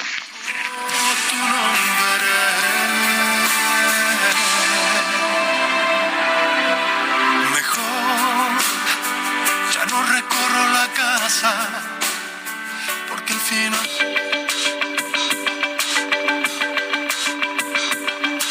Sergio Sarmiento y Lupita Juárez quieren conocer tu opinión, tus comentarios o simplemente envía un saludo para ser más cálida esta mañana. Envía tus mensajes al WhatsApp 55 20 10 96 47.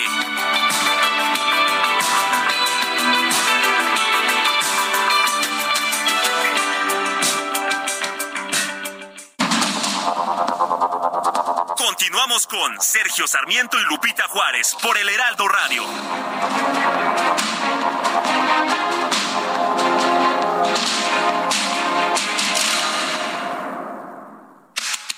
El mundo de la moda en mueble está en movimiento en Expo Mueble Internacional, la feria líder de muebles y decoración en América Latina. Encuentra lo último en tendencias, diseño y calidad en muebles para el hogar, oficina, jardín, infantil, decoración, entre otros. La cita es del 15 al 18 de febrero en Expo Guadalajara. Regístrate en www.expomuebleinternacional.com.mx. Solo una vez he vencido la distancia entre tus labios y yo. Solo una vez he sentido el incendio de tu piel. Solo una vez he tenido tu calor entre mis manos y te besé, te besé, te besé. Mm. Una vez he podido enredarme entre tus brazos. Solo una vez y te llevo en el medio de un millón de sueños. Solo una vez he tocado el paraíso con mis dedos. Pues otra probadita de la música de Leonel, Gar de Leonel García. Esta es uh, TBC interpreta Ragazzi, el compositor es Leonel García.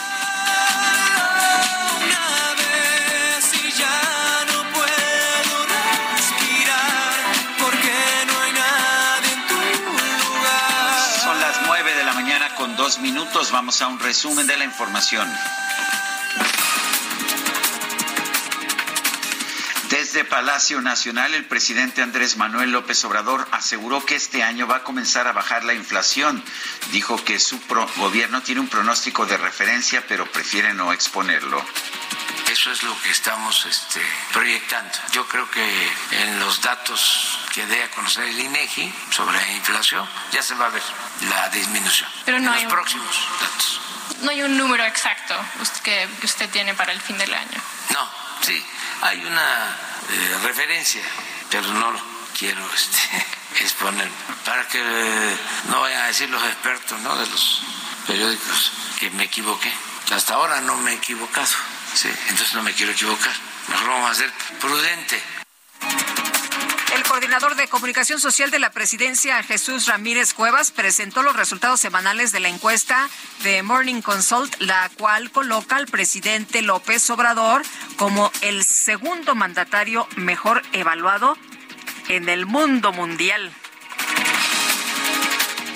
La bancada de Movimiento Ciudadano en San Lázaro anunció la incorporación a sus filas del diputado Mar Castañeda, quien pertenecía al grupo parlamentario de Morena. En Quintana Roo, el ayuntamiento de Benito Juárez denunció ante la Fiscalía General del Estado a los taxistas que el lunes pasado realizaron un bloqueo en Boulevard Cuculcán. El gobierno de Perú anunció que va a desplegar a la policía y a las Fuerzas Armadas para desbloquear las carreteras que sean tomadas por los manifestantes que exigen la renuncia de la presidenta Dina Boluarte. Y las autoridades de Nicaragua sentenciaron a ocho de años de cárcel a la esposa y la hija del líder opositor Javier Álvarez, mientras que su yerno fue condenado a 10 años de prisión. Los tres enfrentan cargos por conspiración para cometer menoscabo a la integridad nacional y también la propagación de noticias falsas. El gobierno de Ucrania confirmó que por lo menos 11 personas murieron y otras 11 resultaron heridas debido a los bombardeos rusos registrados este jueves en distintas regiones del país. Es así, así es. ¿Qué te parece?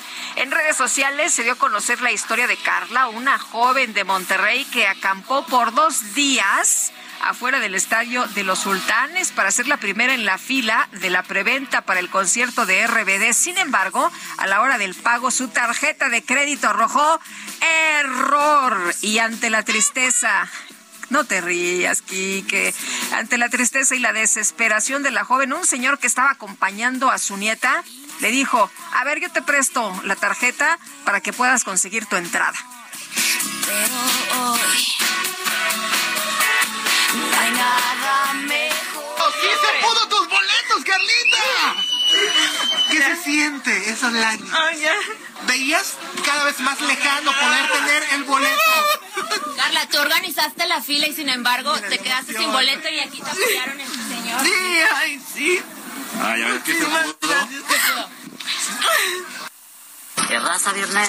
Hoy bien. Lo que yo siento por ti no tiene explicación. Pues ni modo. Y solo me pregunto cómo derrumbaste mi. La micro deportiva. De ti quiero más. Puro choro más. mareador. Yo quiero ser 100 años contigo. Contigo la vida es mejor. Yo quiero ser 100 años contigo. Bueno, pues 100 años, los que sean, ¿no? Julio Romero, a ver, cuéntanos. ¿Cómo ¿Qué estás? tienes? ¿Cómo estás, mi querido Sergio, Lupita, amigos del auditorio? Muy buenos días. Hay que pagar la tarjeta, cerciórese de qué pasa, porque eso de llegar a la fila, al lugar donde tengas que pagar, antes. y que llegues, qué oso, qué oso.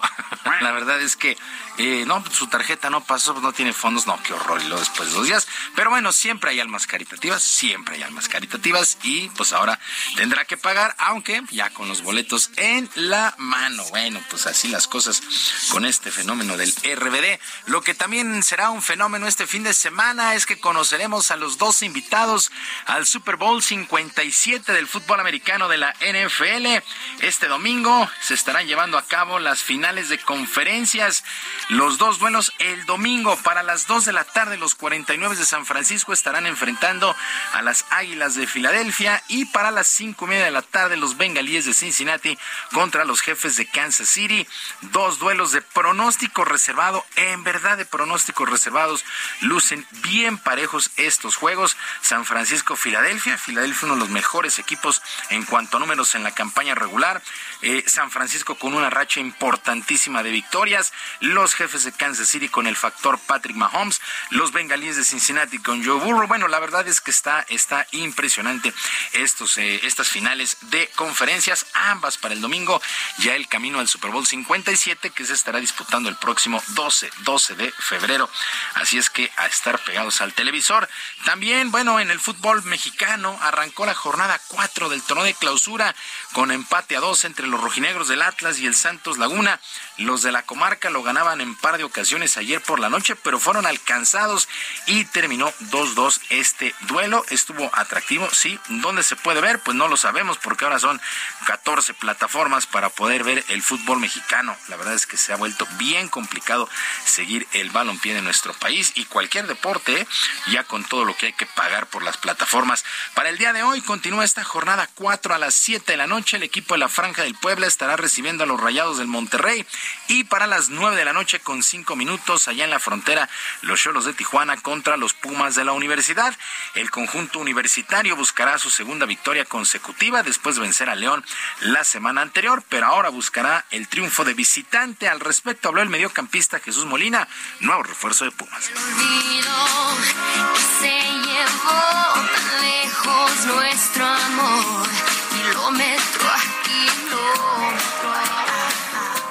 Y sin duda que el enfrentar a Cholos en su casa siempre resulta ser un partido muy complicado, sobre todo por el tema cancha, porque están muy bien dirigidos y es un gran equipo. Pero vamos con la firme eh, intención o convicción de ganar el partido. Realmente vamos a buscar eh, sacar los tres puntos en una, cancha muy difícil y yo creo veo un equipo comprometido y con muchas ganas de seguir trascendiendo.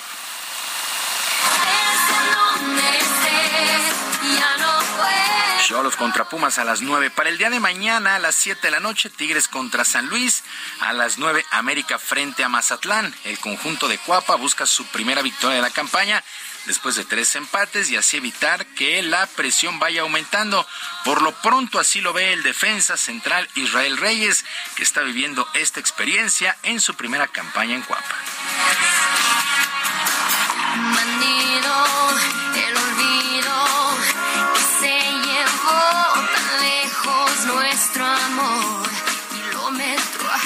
nota desde, desde que llegas el hecho de siempre el equipo busca ganar y es por lo que siempre los medios están hablando, que América siempre tiene que estar ganando. Eh, creo que lo noté ya de- en esta tercera jornada y nada, es algo por lo que creo que nos hace crecer todavía mucho más, porque nos hace exigirnos y darnos un extra en cada entrenamiento y obviamente en los partidos para conseguir resultados.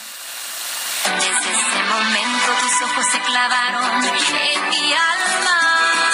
Bueno, y la jornada sabatina cierra con el duelo entre los eh, el equipo de Jaguares FC y las Chivas a las 9 de la noche con 5 minutos. Para el domingo, tres duelos. Toluca León a las 12, Pachuca Necaxa a las 7 y Querétaro contra Cruz Azul a las 9. Mientras tanto, cuartos de final en la Copa del Rey, el fútbol español. El día de ayer el equipo del Athletic venció 3 por 1 al Valencia y en el derby madrileño el Real se impuso 3 por 1 al Atlético. El duelo estuvo marcado por actos de provocación, ya que en un puente de la ciudad apareció colgado un muñeco de trapo simulando ser el atacante del Real Madrid, Vinicius. El timonel de los merengues, Carlo Ancelotti, aseguró que esta situación no le afectó al jugador, por lo menos dentro del terreno de juego, incluso marcó el tercer gol.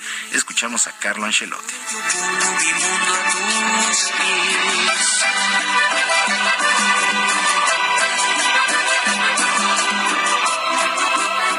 Con mucha ilusión, con mucha gana de volver a, a enfrente a su afición. Ha hecho un partido muy bueno, eh, luchando hasta el final. Creo que el gol que ha hecho ha sido el premio del gran trabajo que ha hecho. Lo que ha pasado ha sido muy lamentable. Eh, a él eh, mm, era focalizado en el partido.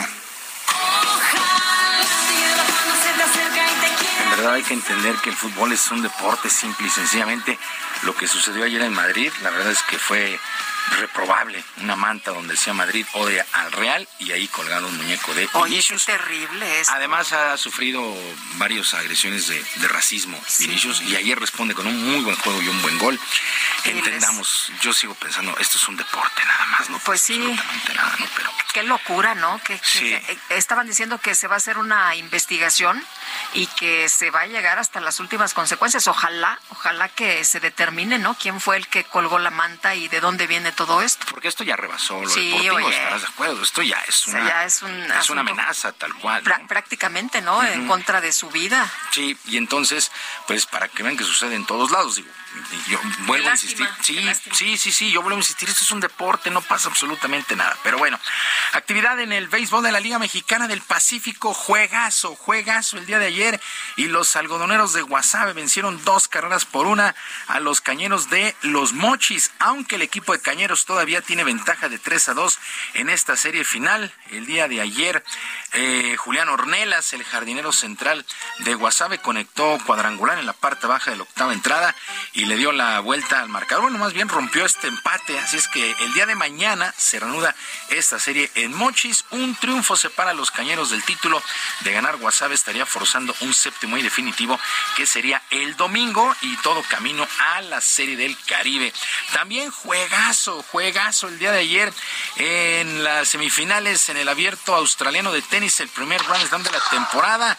El griego Stefano Tsitsipas está en la final, venció con parciales de 7-6, 6-4, 6-7 y 6-3 a Jaren Hashanov, este jugador de Rusia. En verdad, el tercer set fue una delicia. Qué puntos, qué puntos disfrutaron Stefano Tsitsipas y Karen Hashanov. Mientras que ya hoy por la madrugada, ya mucho más fácil, el serbio Novak Djokovic se impuso 7-5, 6-1 y 6-2 al estadounidense Tommy Paul. Así es que Tsitsipas contra Djokovic, la gran final varonil en Australia. Y también pues ya la madrugada de este sábado, por ahí de las dos y media tiempo del centro, la final femenil con la jugadora Yelena Rivakina de Kazajistán y la bielorrusa Victoria Azarenka por ahí de las dos y media. A ver si nos alcanzamos a desvelar. Yo muero de sueño porque yo sí me aventé el de Tsitsipas contra Hashanov. ¿En serio? ¿Hasta qué hora se acabó? eh, casi a la una de la mañana. Ay, no una, una inventes. infracción, sí. Entonces, Uy. eh, ya, yo, yo estaba bien emocionado porque, bueno, ya va a acabar cerca de las 12, ¿no? Con el tercer set. Pero se fueron a muerte súbita, se fueron a muerte súbita. Ganó Hashanov ese tercer set y pues dije, ya estoy aquí, pues ya me aviento el, el definitivo, el cuarto y definitivo. Pero bueno, bien atractiva esta, esta final, Tsitsipas contra Djokovic.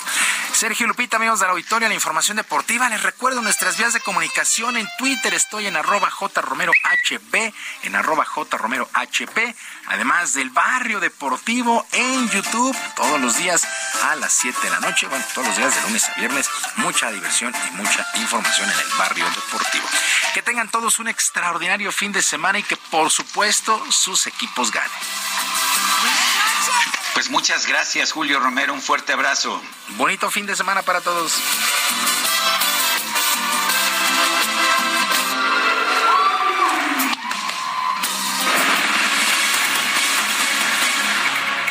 Y tenemos con nosotros un libro de Raúl Cortés, se llama El choque inevitable, prensa, discurso y poder en el sexenio de López Obrador, de editorial Grijalvo.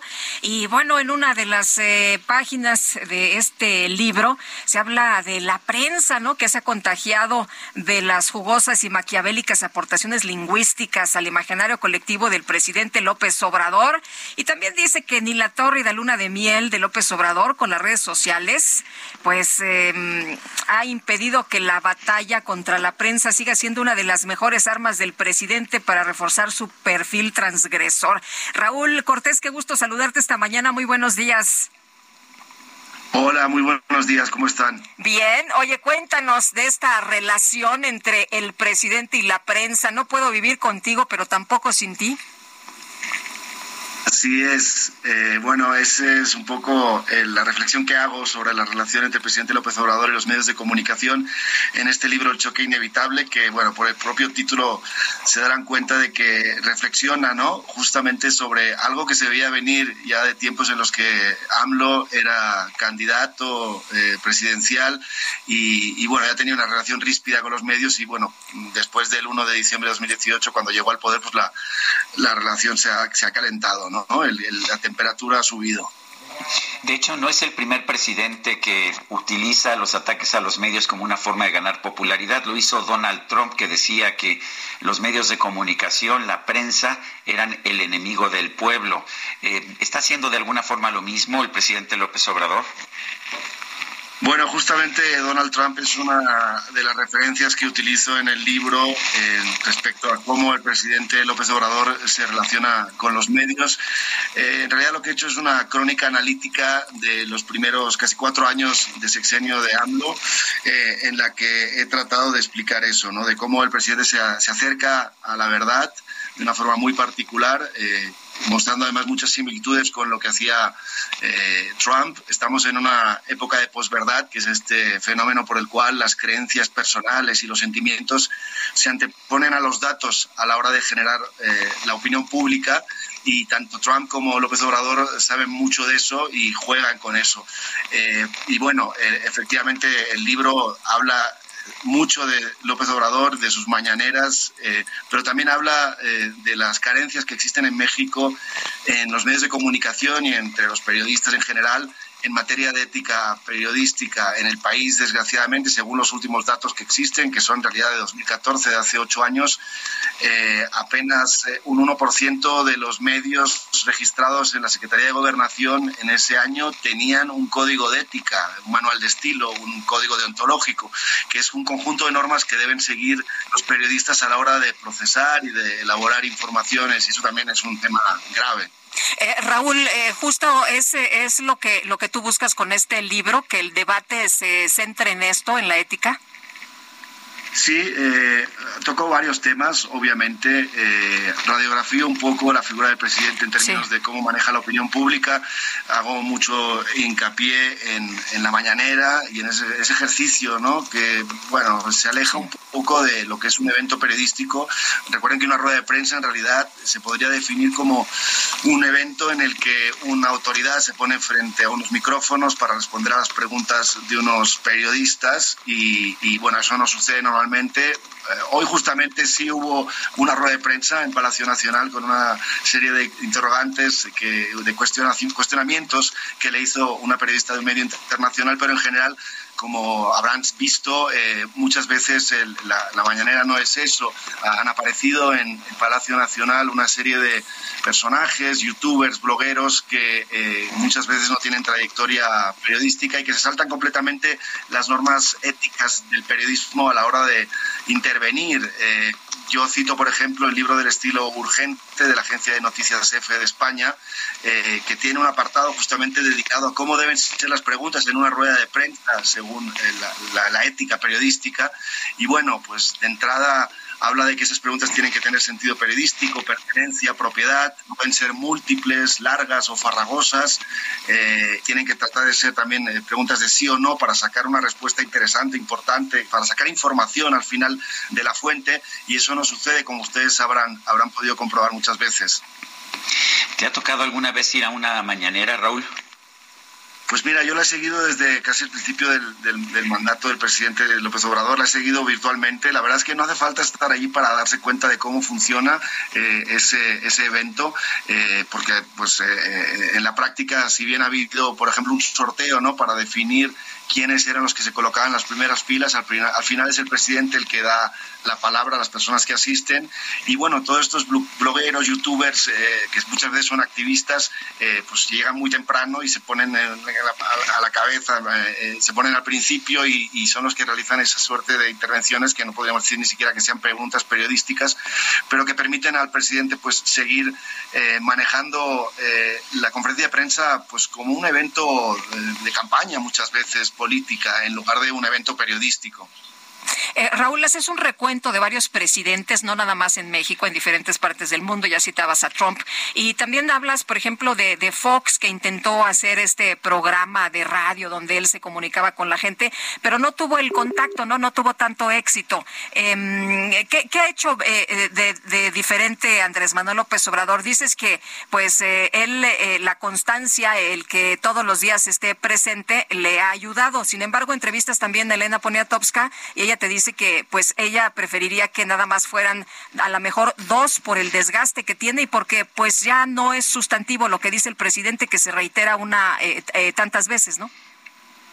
Bueno, el presidente creo que ha encontrado en la mañanera un gran producto, un gran instrumento de comunicación política. Ya utilizaba este instrumento cuando era jefe de gobierno de la Ciudad de México, ya tenía esas conferencias mañaneras. De hecho, eh, en la época de Fox, y, Fox eh, tenía a su portavoz a Rubén Aguilar también realizando una rueda de prensa matutina en la que, como recordarán, eh, se decía ¿no? que, que, Rubén Aguilar salía a desmentir lo que había dicho o salía a aclarar más lo, lo que, quiso decir el presidente, ¿no? Que lo citas también. Lo que el presidente. Pero definitivamente la mañanera, exacto. Eh, definitivamente la mañanera es un ejercicio inédito en, en, México, en el sentido de que es un presidente el que se pone frente a los periodistas a diario. Eh, en el resto del mundo también, por lo menos en los países que tienen cierto peso geopolítico, yo no he encontrado por lo menos ningún ejemplo anterior de una, un evento de estas características, pero repito que tampoco es una rueda de prensa como tal. Hay en, en Alemania existe una cosa que se llama Bundespress Conference, es un, una iniciativa que en realidad parte de los periodistas acreditados eh, eh, en, el gobierno, para el gobierno, digo, de, cara al gobierno, digamos, alemán y que piden un par de veces a la semana o tres este, que acudan a responder a sus preguntas autoridades del, gobierno alemán, pero, pero nunca, pues, es no es diario y, no se puede comparar eh, con lo que sucede en el Palacio Nacional. Además, no hay que olvidar que el presidente López Obrador utiliza la mañanera para comunicarse directamente con la ciudadanía el, ecosistema de la comunicación ha cambiado mucho con la llegada de las redes sociales y de Internet y actualmente las autoridades de todos los países tienen la posibilidad de dirigirse directamente a, las audiencias sin pasar por el filtro tan importante que son los medios de comunicación y eso para mí es, es muy grave y es peligroso porque al final los medios de comunicación y los periodistas somos los más especializados para procesar la información que viene del poder, para exigirle a los poderosos, a los gobernantes que rindan cuentas respecto a sus acciones y de alguna manera lo que trata de hacer López Obrador es eh, eh, saltarse ese filtro. Si bien eh, le da mucha importancia a lo que sale en los medios de comunicación porque le sirve yo creo que también como combustible para seguir alimentando su mensaje político, para seguir atacando a sus adversarios. Pues Raúl, gracias por conversar con nosotros esta mañana. Buenos días. Muchas gracias a ustedes. Hasta luego. Son las nueve con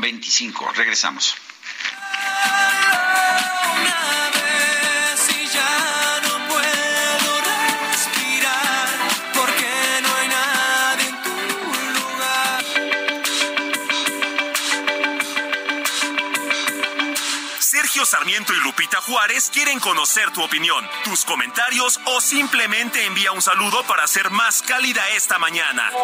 Envía tus mensajes al WhatsApp 55 20 10 96 47.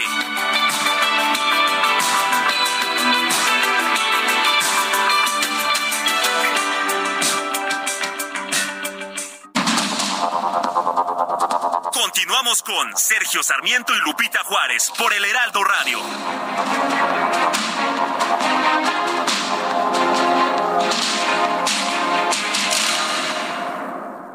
Gastrolab. Historia, recetas, materia prima y un sinfín de cosas que a todos nos interesan.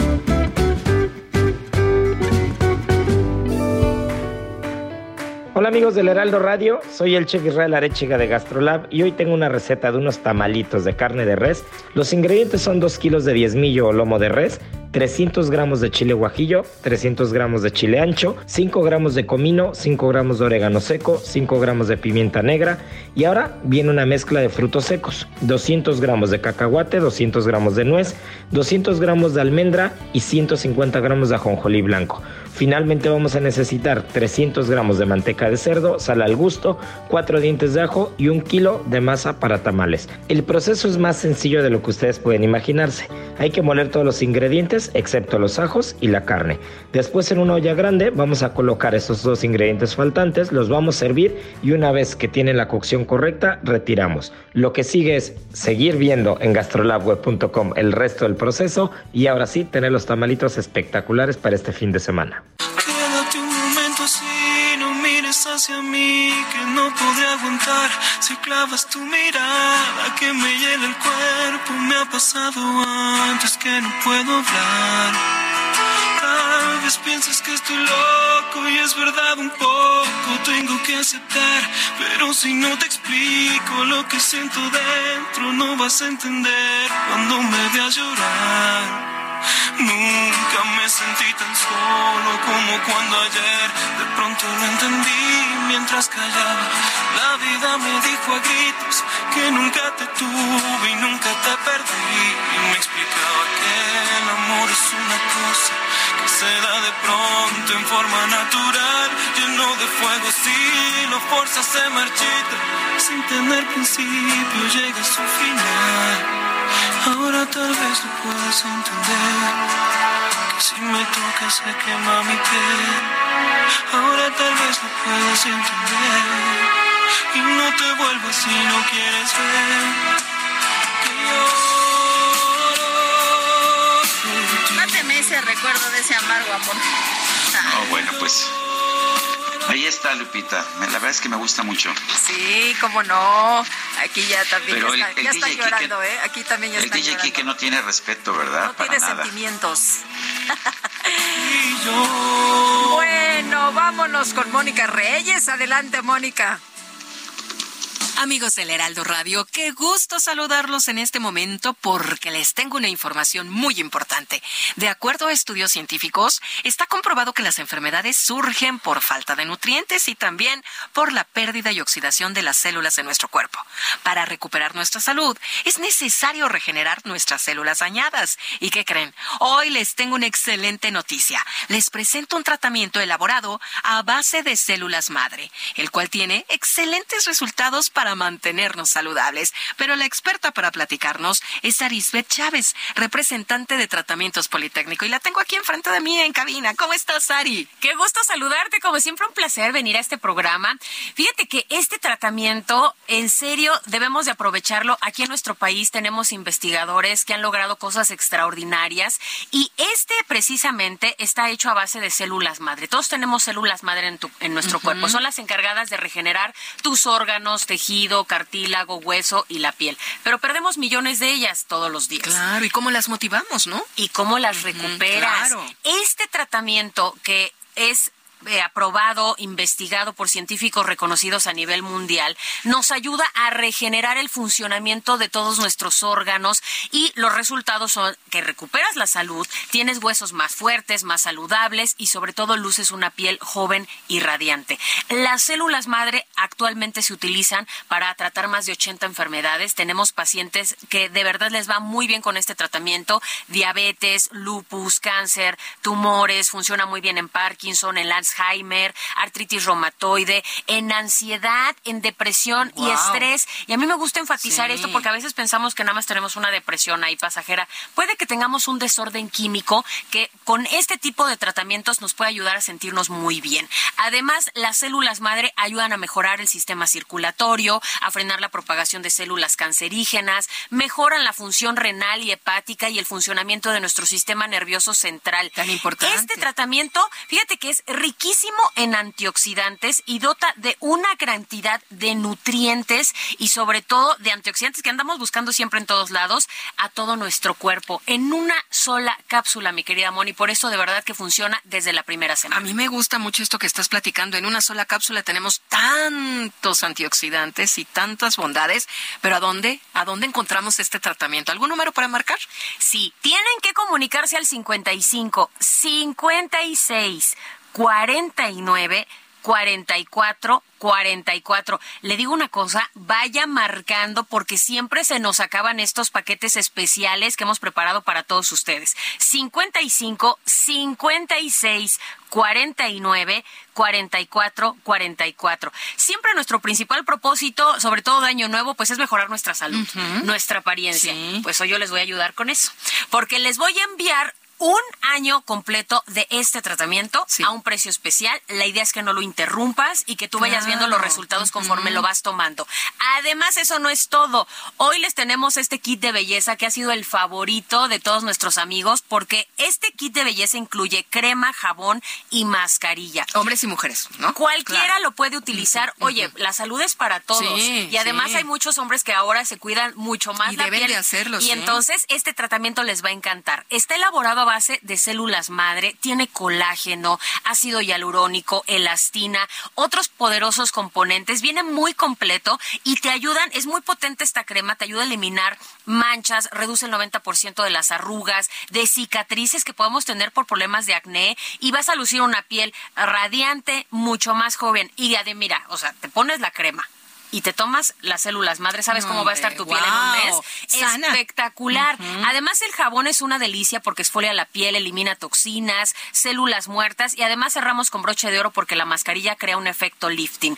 En su paquete les voy a incluir un masajeador que elimina dolor y estrés con diferentes intensidades de masaje y luz infrarroja, que siempre un masajito cae muy rico. Muy. Y una bocina Bluetooth que vienen completamente gratis para todos ustedes. Y si es de las primeras personas en comunicarse al 55 56 49 44 44, yo les voy a aplicar un 2 por 1 en los paquetes. Por eso les conviene marcar hoy, porque sus paquetes hasta la puerta de su casa son dobles. Dos años el de tratamiento. Así es. 55, 56, 49, 44, 44. 55 56 49 44 44. Aprovecha la promoción porque de verdad es que vuela. A marcar. Muchas gracias, Ari. Hasta pronto. Regresamos al Heraldo Radio. Gracias, Mónica. Buenos días. Son las nueve con treinta y nueve. Estamos viendo una situación complicada en el mercado del huevo que está enfrentando precios muy altos. Nos dicen que esto se debe a la gripe aviar. Eh, esto pues está ocurriendo en Tamaulipas, pero la situación se está extendiendo. Ramón Gómez es presidente del Consejo Empresarial, Comercial y Turístico de Madero. Eh, Ramón Gómez, gracias por tomar nuestra llamada. Cuéntenos cuál es la situación con la gripe aviar y cómo está afectando la producción y, por supuesto, los precios. Buenos días, licenciado. Este, eh, en Tamaulipas eh, se está dando el fenómeno de que debido a que en el vecino país, en Estados Unidos, tienen un problema muy serio y se les cayó la producción de huevo, se les cayó la producción de, de pollo. Entonces, eh, ahora están llevando huevo de, de la frontera de Tamaulipas hacia Estados Unidos. Algunos hasta de contrabando porque está carísimo de aquel lado y eso nos está repercutiendo porque eh, aquí en los mercados locales ya se incrementó terriblemente el, el precio del huevo al público consumidor y pues esto es un producto básico de la canasta básica que, que le está afectando a todas las familias y también a los negocios. Recordemos que el sector restaurantero pues utiliza mucho este producto para sus platillos, dife- diferentes platillos, y el incremento en el precio, de ahorita ya anda muy caro, pues ¿En, afecta en cuánto se está vendiendo? Ahorita anda casi en los 100 pesos una, lo que llamamos aquí una tapa de 30 piezas. Eh, meses, un mes anterior andaba en 75, 80, por ahí, incluso de pronto lo encontramos un poco más barato, pero ahorita ya anda eh, rondando los 100 pesos y los distribuidores nos informan que se está subiendo, cada viaje que les llega, llega más caro. Se está dando la situación, los factores que afectan la producción, uno de ellos es el frío, pero ahora aumenta la demanda. Cuando aumenta la demanda de un producto, por alguna razón, eh, se incrementa el precio o se cae la producción como sucedió ahorita en Estados Unidos. Eh, en el mercado local no hay tanto problema. El problema de la gripe aviar aquí en México todavía no, no tenemos un problema importante que nos afecte tanto. El problema es de aquel lado. Eso nos está afectando y pues todos sabemos que es un producto de consumo diario, masivo, eh, son muchas toneladas de producto que se consumen diariamente, entonces al escasear el producto, pues obviamente repercute. O sea, el problema es en Estados Unidos, pero nos está repercutiendo. ¿Es solamente en Tamaulipas o, está empezando a Pues extenderse esta situación a otros estados vecinos? Ya lo estamos viendo en otras regiones del país, incluso en la Ciudad de México, en Monterrey, en unos eh, lugares donde antes no tenía ese problema, pero está repercutiendo, ya se está generalizando en todo el país, porque los productores de huevos nacionales eh, no dan abasto a surtir el mercado local, porque tienen demanda en Estados Unidos. Entonces, insisto, en la frontera Tamaulipas, supongo que es en todas las fronteras de- del país, eh, la población norteamericana que vive de aquel lado de la frontera acude a los mercados de este lado de México a comprar su despensa, incluso por ahí veíamos que algunos lo tienen, lo están, así para su consumo de su casa lo pasan de manera de contrabando porque no deben de cruzar así, tiene que llevar un cierto control fitosanitario para la importación de, este producto, como, algún, como lo que son frutas, verduras, para poder introducir a, los Estados Unidos al mercado de aquel lado. Lo la reglamentación sanitaria es muy estricta. Entonces, pero para el consumo local, los ciudadanos están llevando de aquí de, de la frontera Matamoros, Reynosa, Nuevo Laredo y puntos intermedios, lo que llamamos la frontera chica, hay, hay desplazamiento del producto hacia Estados Unidos. Pues al haber mayor demanda, eh, insisto, la producción local no alcanza. Entonces, las repercusiones ya están por todos lados en esta zona de acá. le insisto, todo lo, las familias, sobre todo siempre los que me- menos tienen, los que están al día, son los que más batallan. Con todos estos incrementos, bueno, el, el incremento al salario mínimo que se acaba de dar del 20%, pues ahí se suma, se suma porque está incrementándose la canasta básica. Pues Ramón Gómez, Ramón Gómez, presidente del Consejo Empresarial, Comercial y Turístico de Madero, gracias por ayudarnos a entender este problema. Estaremos al pendiente. Gracias. A sus órdenes, licenciado. Un saludo. Bueno, y como cada año, el 27 de enero es la fecha en la que se recuerda a las víctimas del holocausto durante la Segunda Guerra Mundial. En esa fecha también tuvo lugar la liberación de los presos en el campo de concentración nazi de Auschwitz, allá en Polonia. Y vamos a platicar con Adán Baltasar García Fajardo, director académico del Museo Memoria y Tolerancia. Adán, gracias, gracias por platicar con nosotros. eh, pues eh, en particular este este día sobre este tema tan relevante. Sergio Lupita, muchas gracias por la invitación y buenos días a todo su auditorio. ¿Por qué es importante recordar? ¿Por qué es importante tener memoria? Mira, a veces la memoria es como un dique de contención para que no la historia no se repita, sino los errores no se repitan. Entonces, lo que el Museo de Tolerancia intenta hacer es movilizar los peores ejemplos de destrucción del ser humano contra sus congéneres, en este caso el holocausto y otros genocidios, eh, de una manera pedagógica, de tal manera que las personas que nos visitan movilicen sus intuiciones iniciales de justicia, intentemos lograr que sean, tengan cierta empatía, se indignen por lo que se cometió y quebremos así la indiferencia y los empujemos hacia una acción social. Eh, entonces, el museo, además de movilizar la memoria como este dique de contención, como esta herramienta pedagógica, lo que hace en la sección de tolerancia es pensar o ayudarnos a pensar que hay un camino diferente a la discriminación, que es el de la convivencia armónica de las diferencias. Eso es lo que llamamos tolerancia. El, el mensaje, ¿cómo se da en el museo? Exactamente cómo, con exposiciones, pero ¿cómo, se da el mensaje de tolerancia, de que debemos aprender a ser tolerantes? Sergio, gracias por esa pregunta. Pues mira, es una exhibición muy eh, dura, ¿no? De hecho, como curador o como parte del equipo de investigación, a veces es muy difícil elegir que sí y que no se muestra.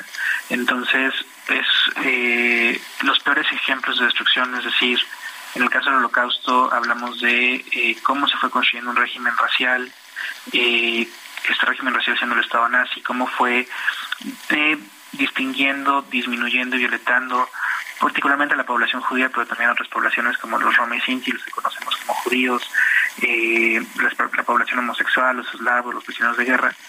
Y después pasamos a las eh, partes o mecanismos que fueron parte del exterminio. Y con ello me refiero, por ejemplo, a los guetos, que eran zonas este, pobres de las ciudades eh, europeas donde eh, se hacinaba a las personas, se eh, definía cuánta comida y cuánto combustible entraba para que la gente se fuera agotando ahí y finalmente muriera, no, no había medicamentos. Después a cuestiones más severas, por ejemplo, los grupos móviles o los comandos móviles de asesinato conocidos como Einsatzgruppen, donde detrás de la Wehrmacht, que era el ejército alemán, venían esos grupos de acción y grupos de tarea, y iban en una jerga militar, lo que se conoce como limpiando el territorio, matando a todos, asesinando a todos los enemigos del régimen nazi, particularmente los judíos, y finalmente en 1942, el 20 de 1942, se hace la conferencia de Vance que define una solución final al problema judío, aquí cito, eh, donde lo que se buscaba hacer era llevar a las personas a los campos de concentración y exterminio, extraer de ellos toda su fuerza de trabajo como mano de obra esclava y eh, exterminarlos. Algunos ni siquiera eran eh, llevados a, la parte de producción, sino que simplemente los deshumanizaban en un viaje, particularmente en vagones de tren, como el que tenemos aquí en el museo, y los llevaban a eh, una cámara de, gas. entonces eso es lo que mostramos, esa es la, parte dificultosa, por así decirlo, y entonces golpea uno la conciencia está como por así decirlo más sensibilizado y entonces planteamos algo diferente, ¿no? O sea, cómo en lugar de la distinción eh, que minimiza o que violenta, puede haber una distinción que reconozca la diferencia y reconozca las oportunidades que ello engendra, lo que se conocería como inclusión en el mundo el día de hoy. Eh, Adán, los ataques empiezan con las palabras, con los discursos de odio. ¿Qué, eh, ¿Cómo ves qué se está haciendo en estos momentos precisamente para que no haya la esa eh, pues famosa repetición? Tienen razón en esta cuestión. O sea, yo creo que muchas veces los mundos son creados a través de las palabras y las palabras lo que hacen es que pueden incluir o pueden separar y dividir. Eh, el museo tiene muchísimas herramientas y elementos para eh, escuelas, para empresas, para gobierno, que lo que hacen es ayudarnos a entender cómo trabajar con la diversidad, cómo abrirnos a esa diversidad y cómo eh, reconocerla, respetarla y de alguna forma al final incluirla.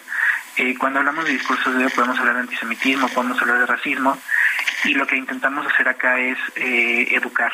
Entonces, creemos que la educación lo que hace es que eh, crea sistemas. Y entonces, en, este, en esta cuestión de educar y crear sistemas, estamos creando un sistema más humano, más respetuoso, eh, donde quepamos todos y todos podamos estar en, en, igualdad de circunstancias y situaciones. Denunciamos el discurso de odio, yo justo acabo de publicar este, en el Diccionario de Injusticias un capítulo sobre ellos, sobre lo que es discurso de odio, y acá trabajamos todos los días por eh, denunciarlos, limitarlos y hablar en contra dando eh, una postura positiva sobre qué sí se podría hacer y cómo se puede incluir. Bueno, pues Adán Baltasar García Fajardo, gracias por hablar con nosotros, director de académico del Museo Memoria y Tolerancia. Sergio Lupita, un gusto y eh, que tengan muy bonito día. Muchas gracias, muy buenos días. Son las 9.50.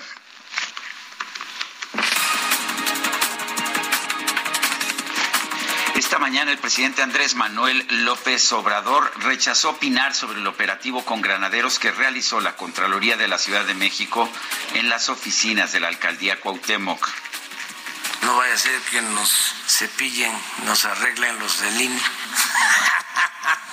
bueno, nos vemos. ¿Eh?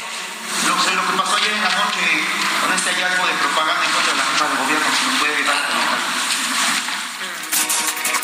presidente López Obrador anunció que esta tarde va a realizar una visita a Michoacán para poner en marcha el programa de mejoramiento del sistema de salud a través del IMSS Bienestar.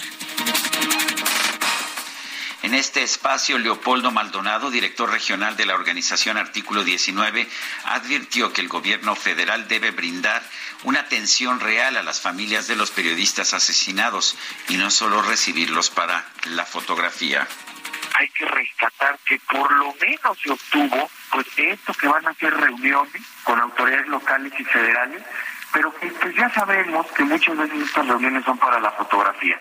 Esperemos que no se queden ahí. Esperemos que haya una ruta de trabajo para garantizar justicia.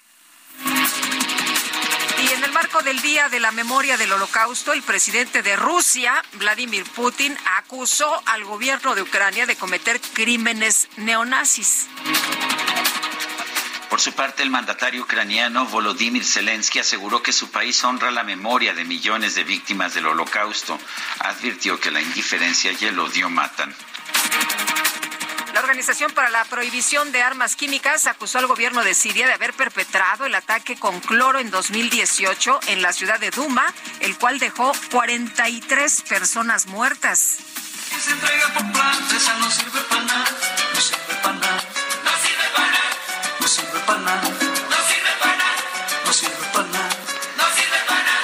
Dos influencers canadienses conocidos como Kyle y Jess, dedicados a viajar por el mundo, realizaron un videoblog sobre su experiencia al utilizar el aeropuerto internacional Felipe Ángeles.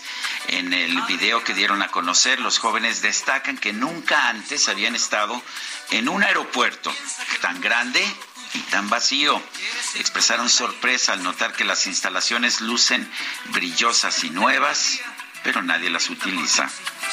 Echa pa'lante, amigo, y no mires atrás. I don't think I've ever been in such an empty airport before in my life. You can tell it's brand new. Everything just has that like new crystal clear Yeah. kind of sparkle to it. And it's empty. Yeah, and it's completely empty. Never seen an airport so big and so empty before, but No, pues empty sí está. Sí, vacío sí está y grande también, me imagino. Pero en fin, Sí está- se nos está acabó el, se Bueno. nos acabó el tiempo, Guadalupe. Vámonos entonces, que la pasen todos muy bien, disfruten este día y eh, feliz fin de semana. Nos escuchamos el próximo lunes.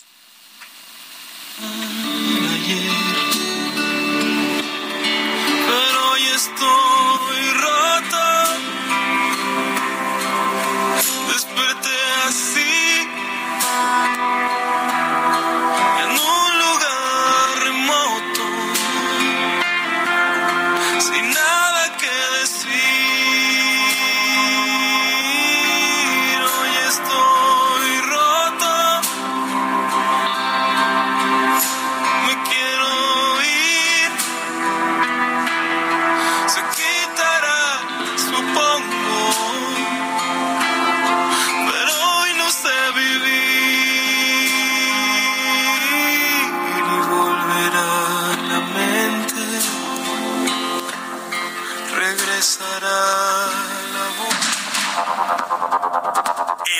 Media Group presentó Sergio Sarmiento y Lupita Juárez.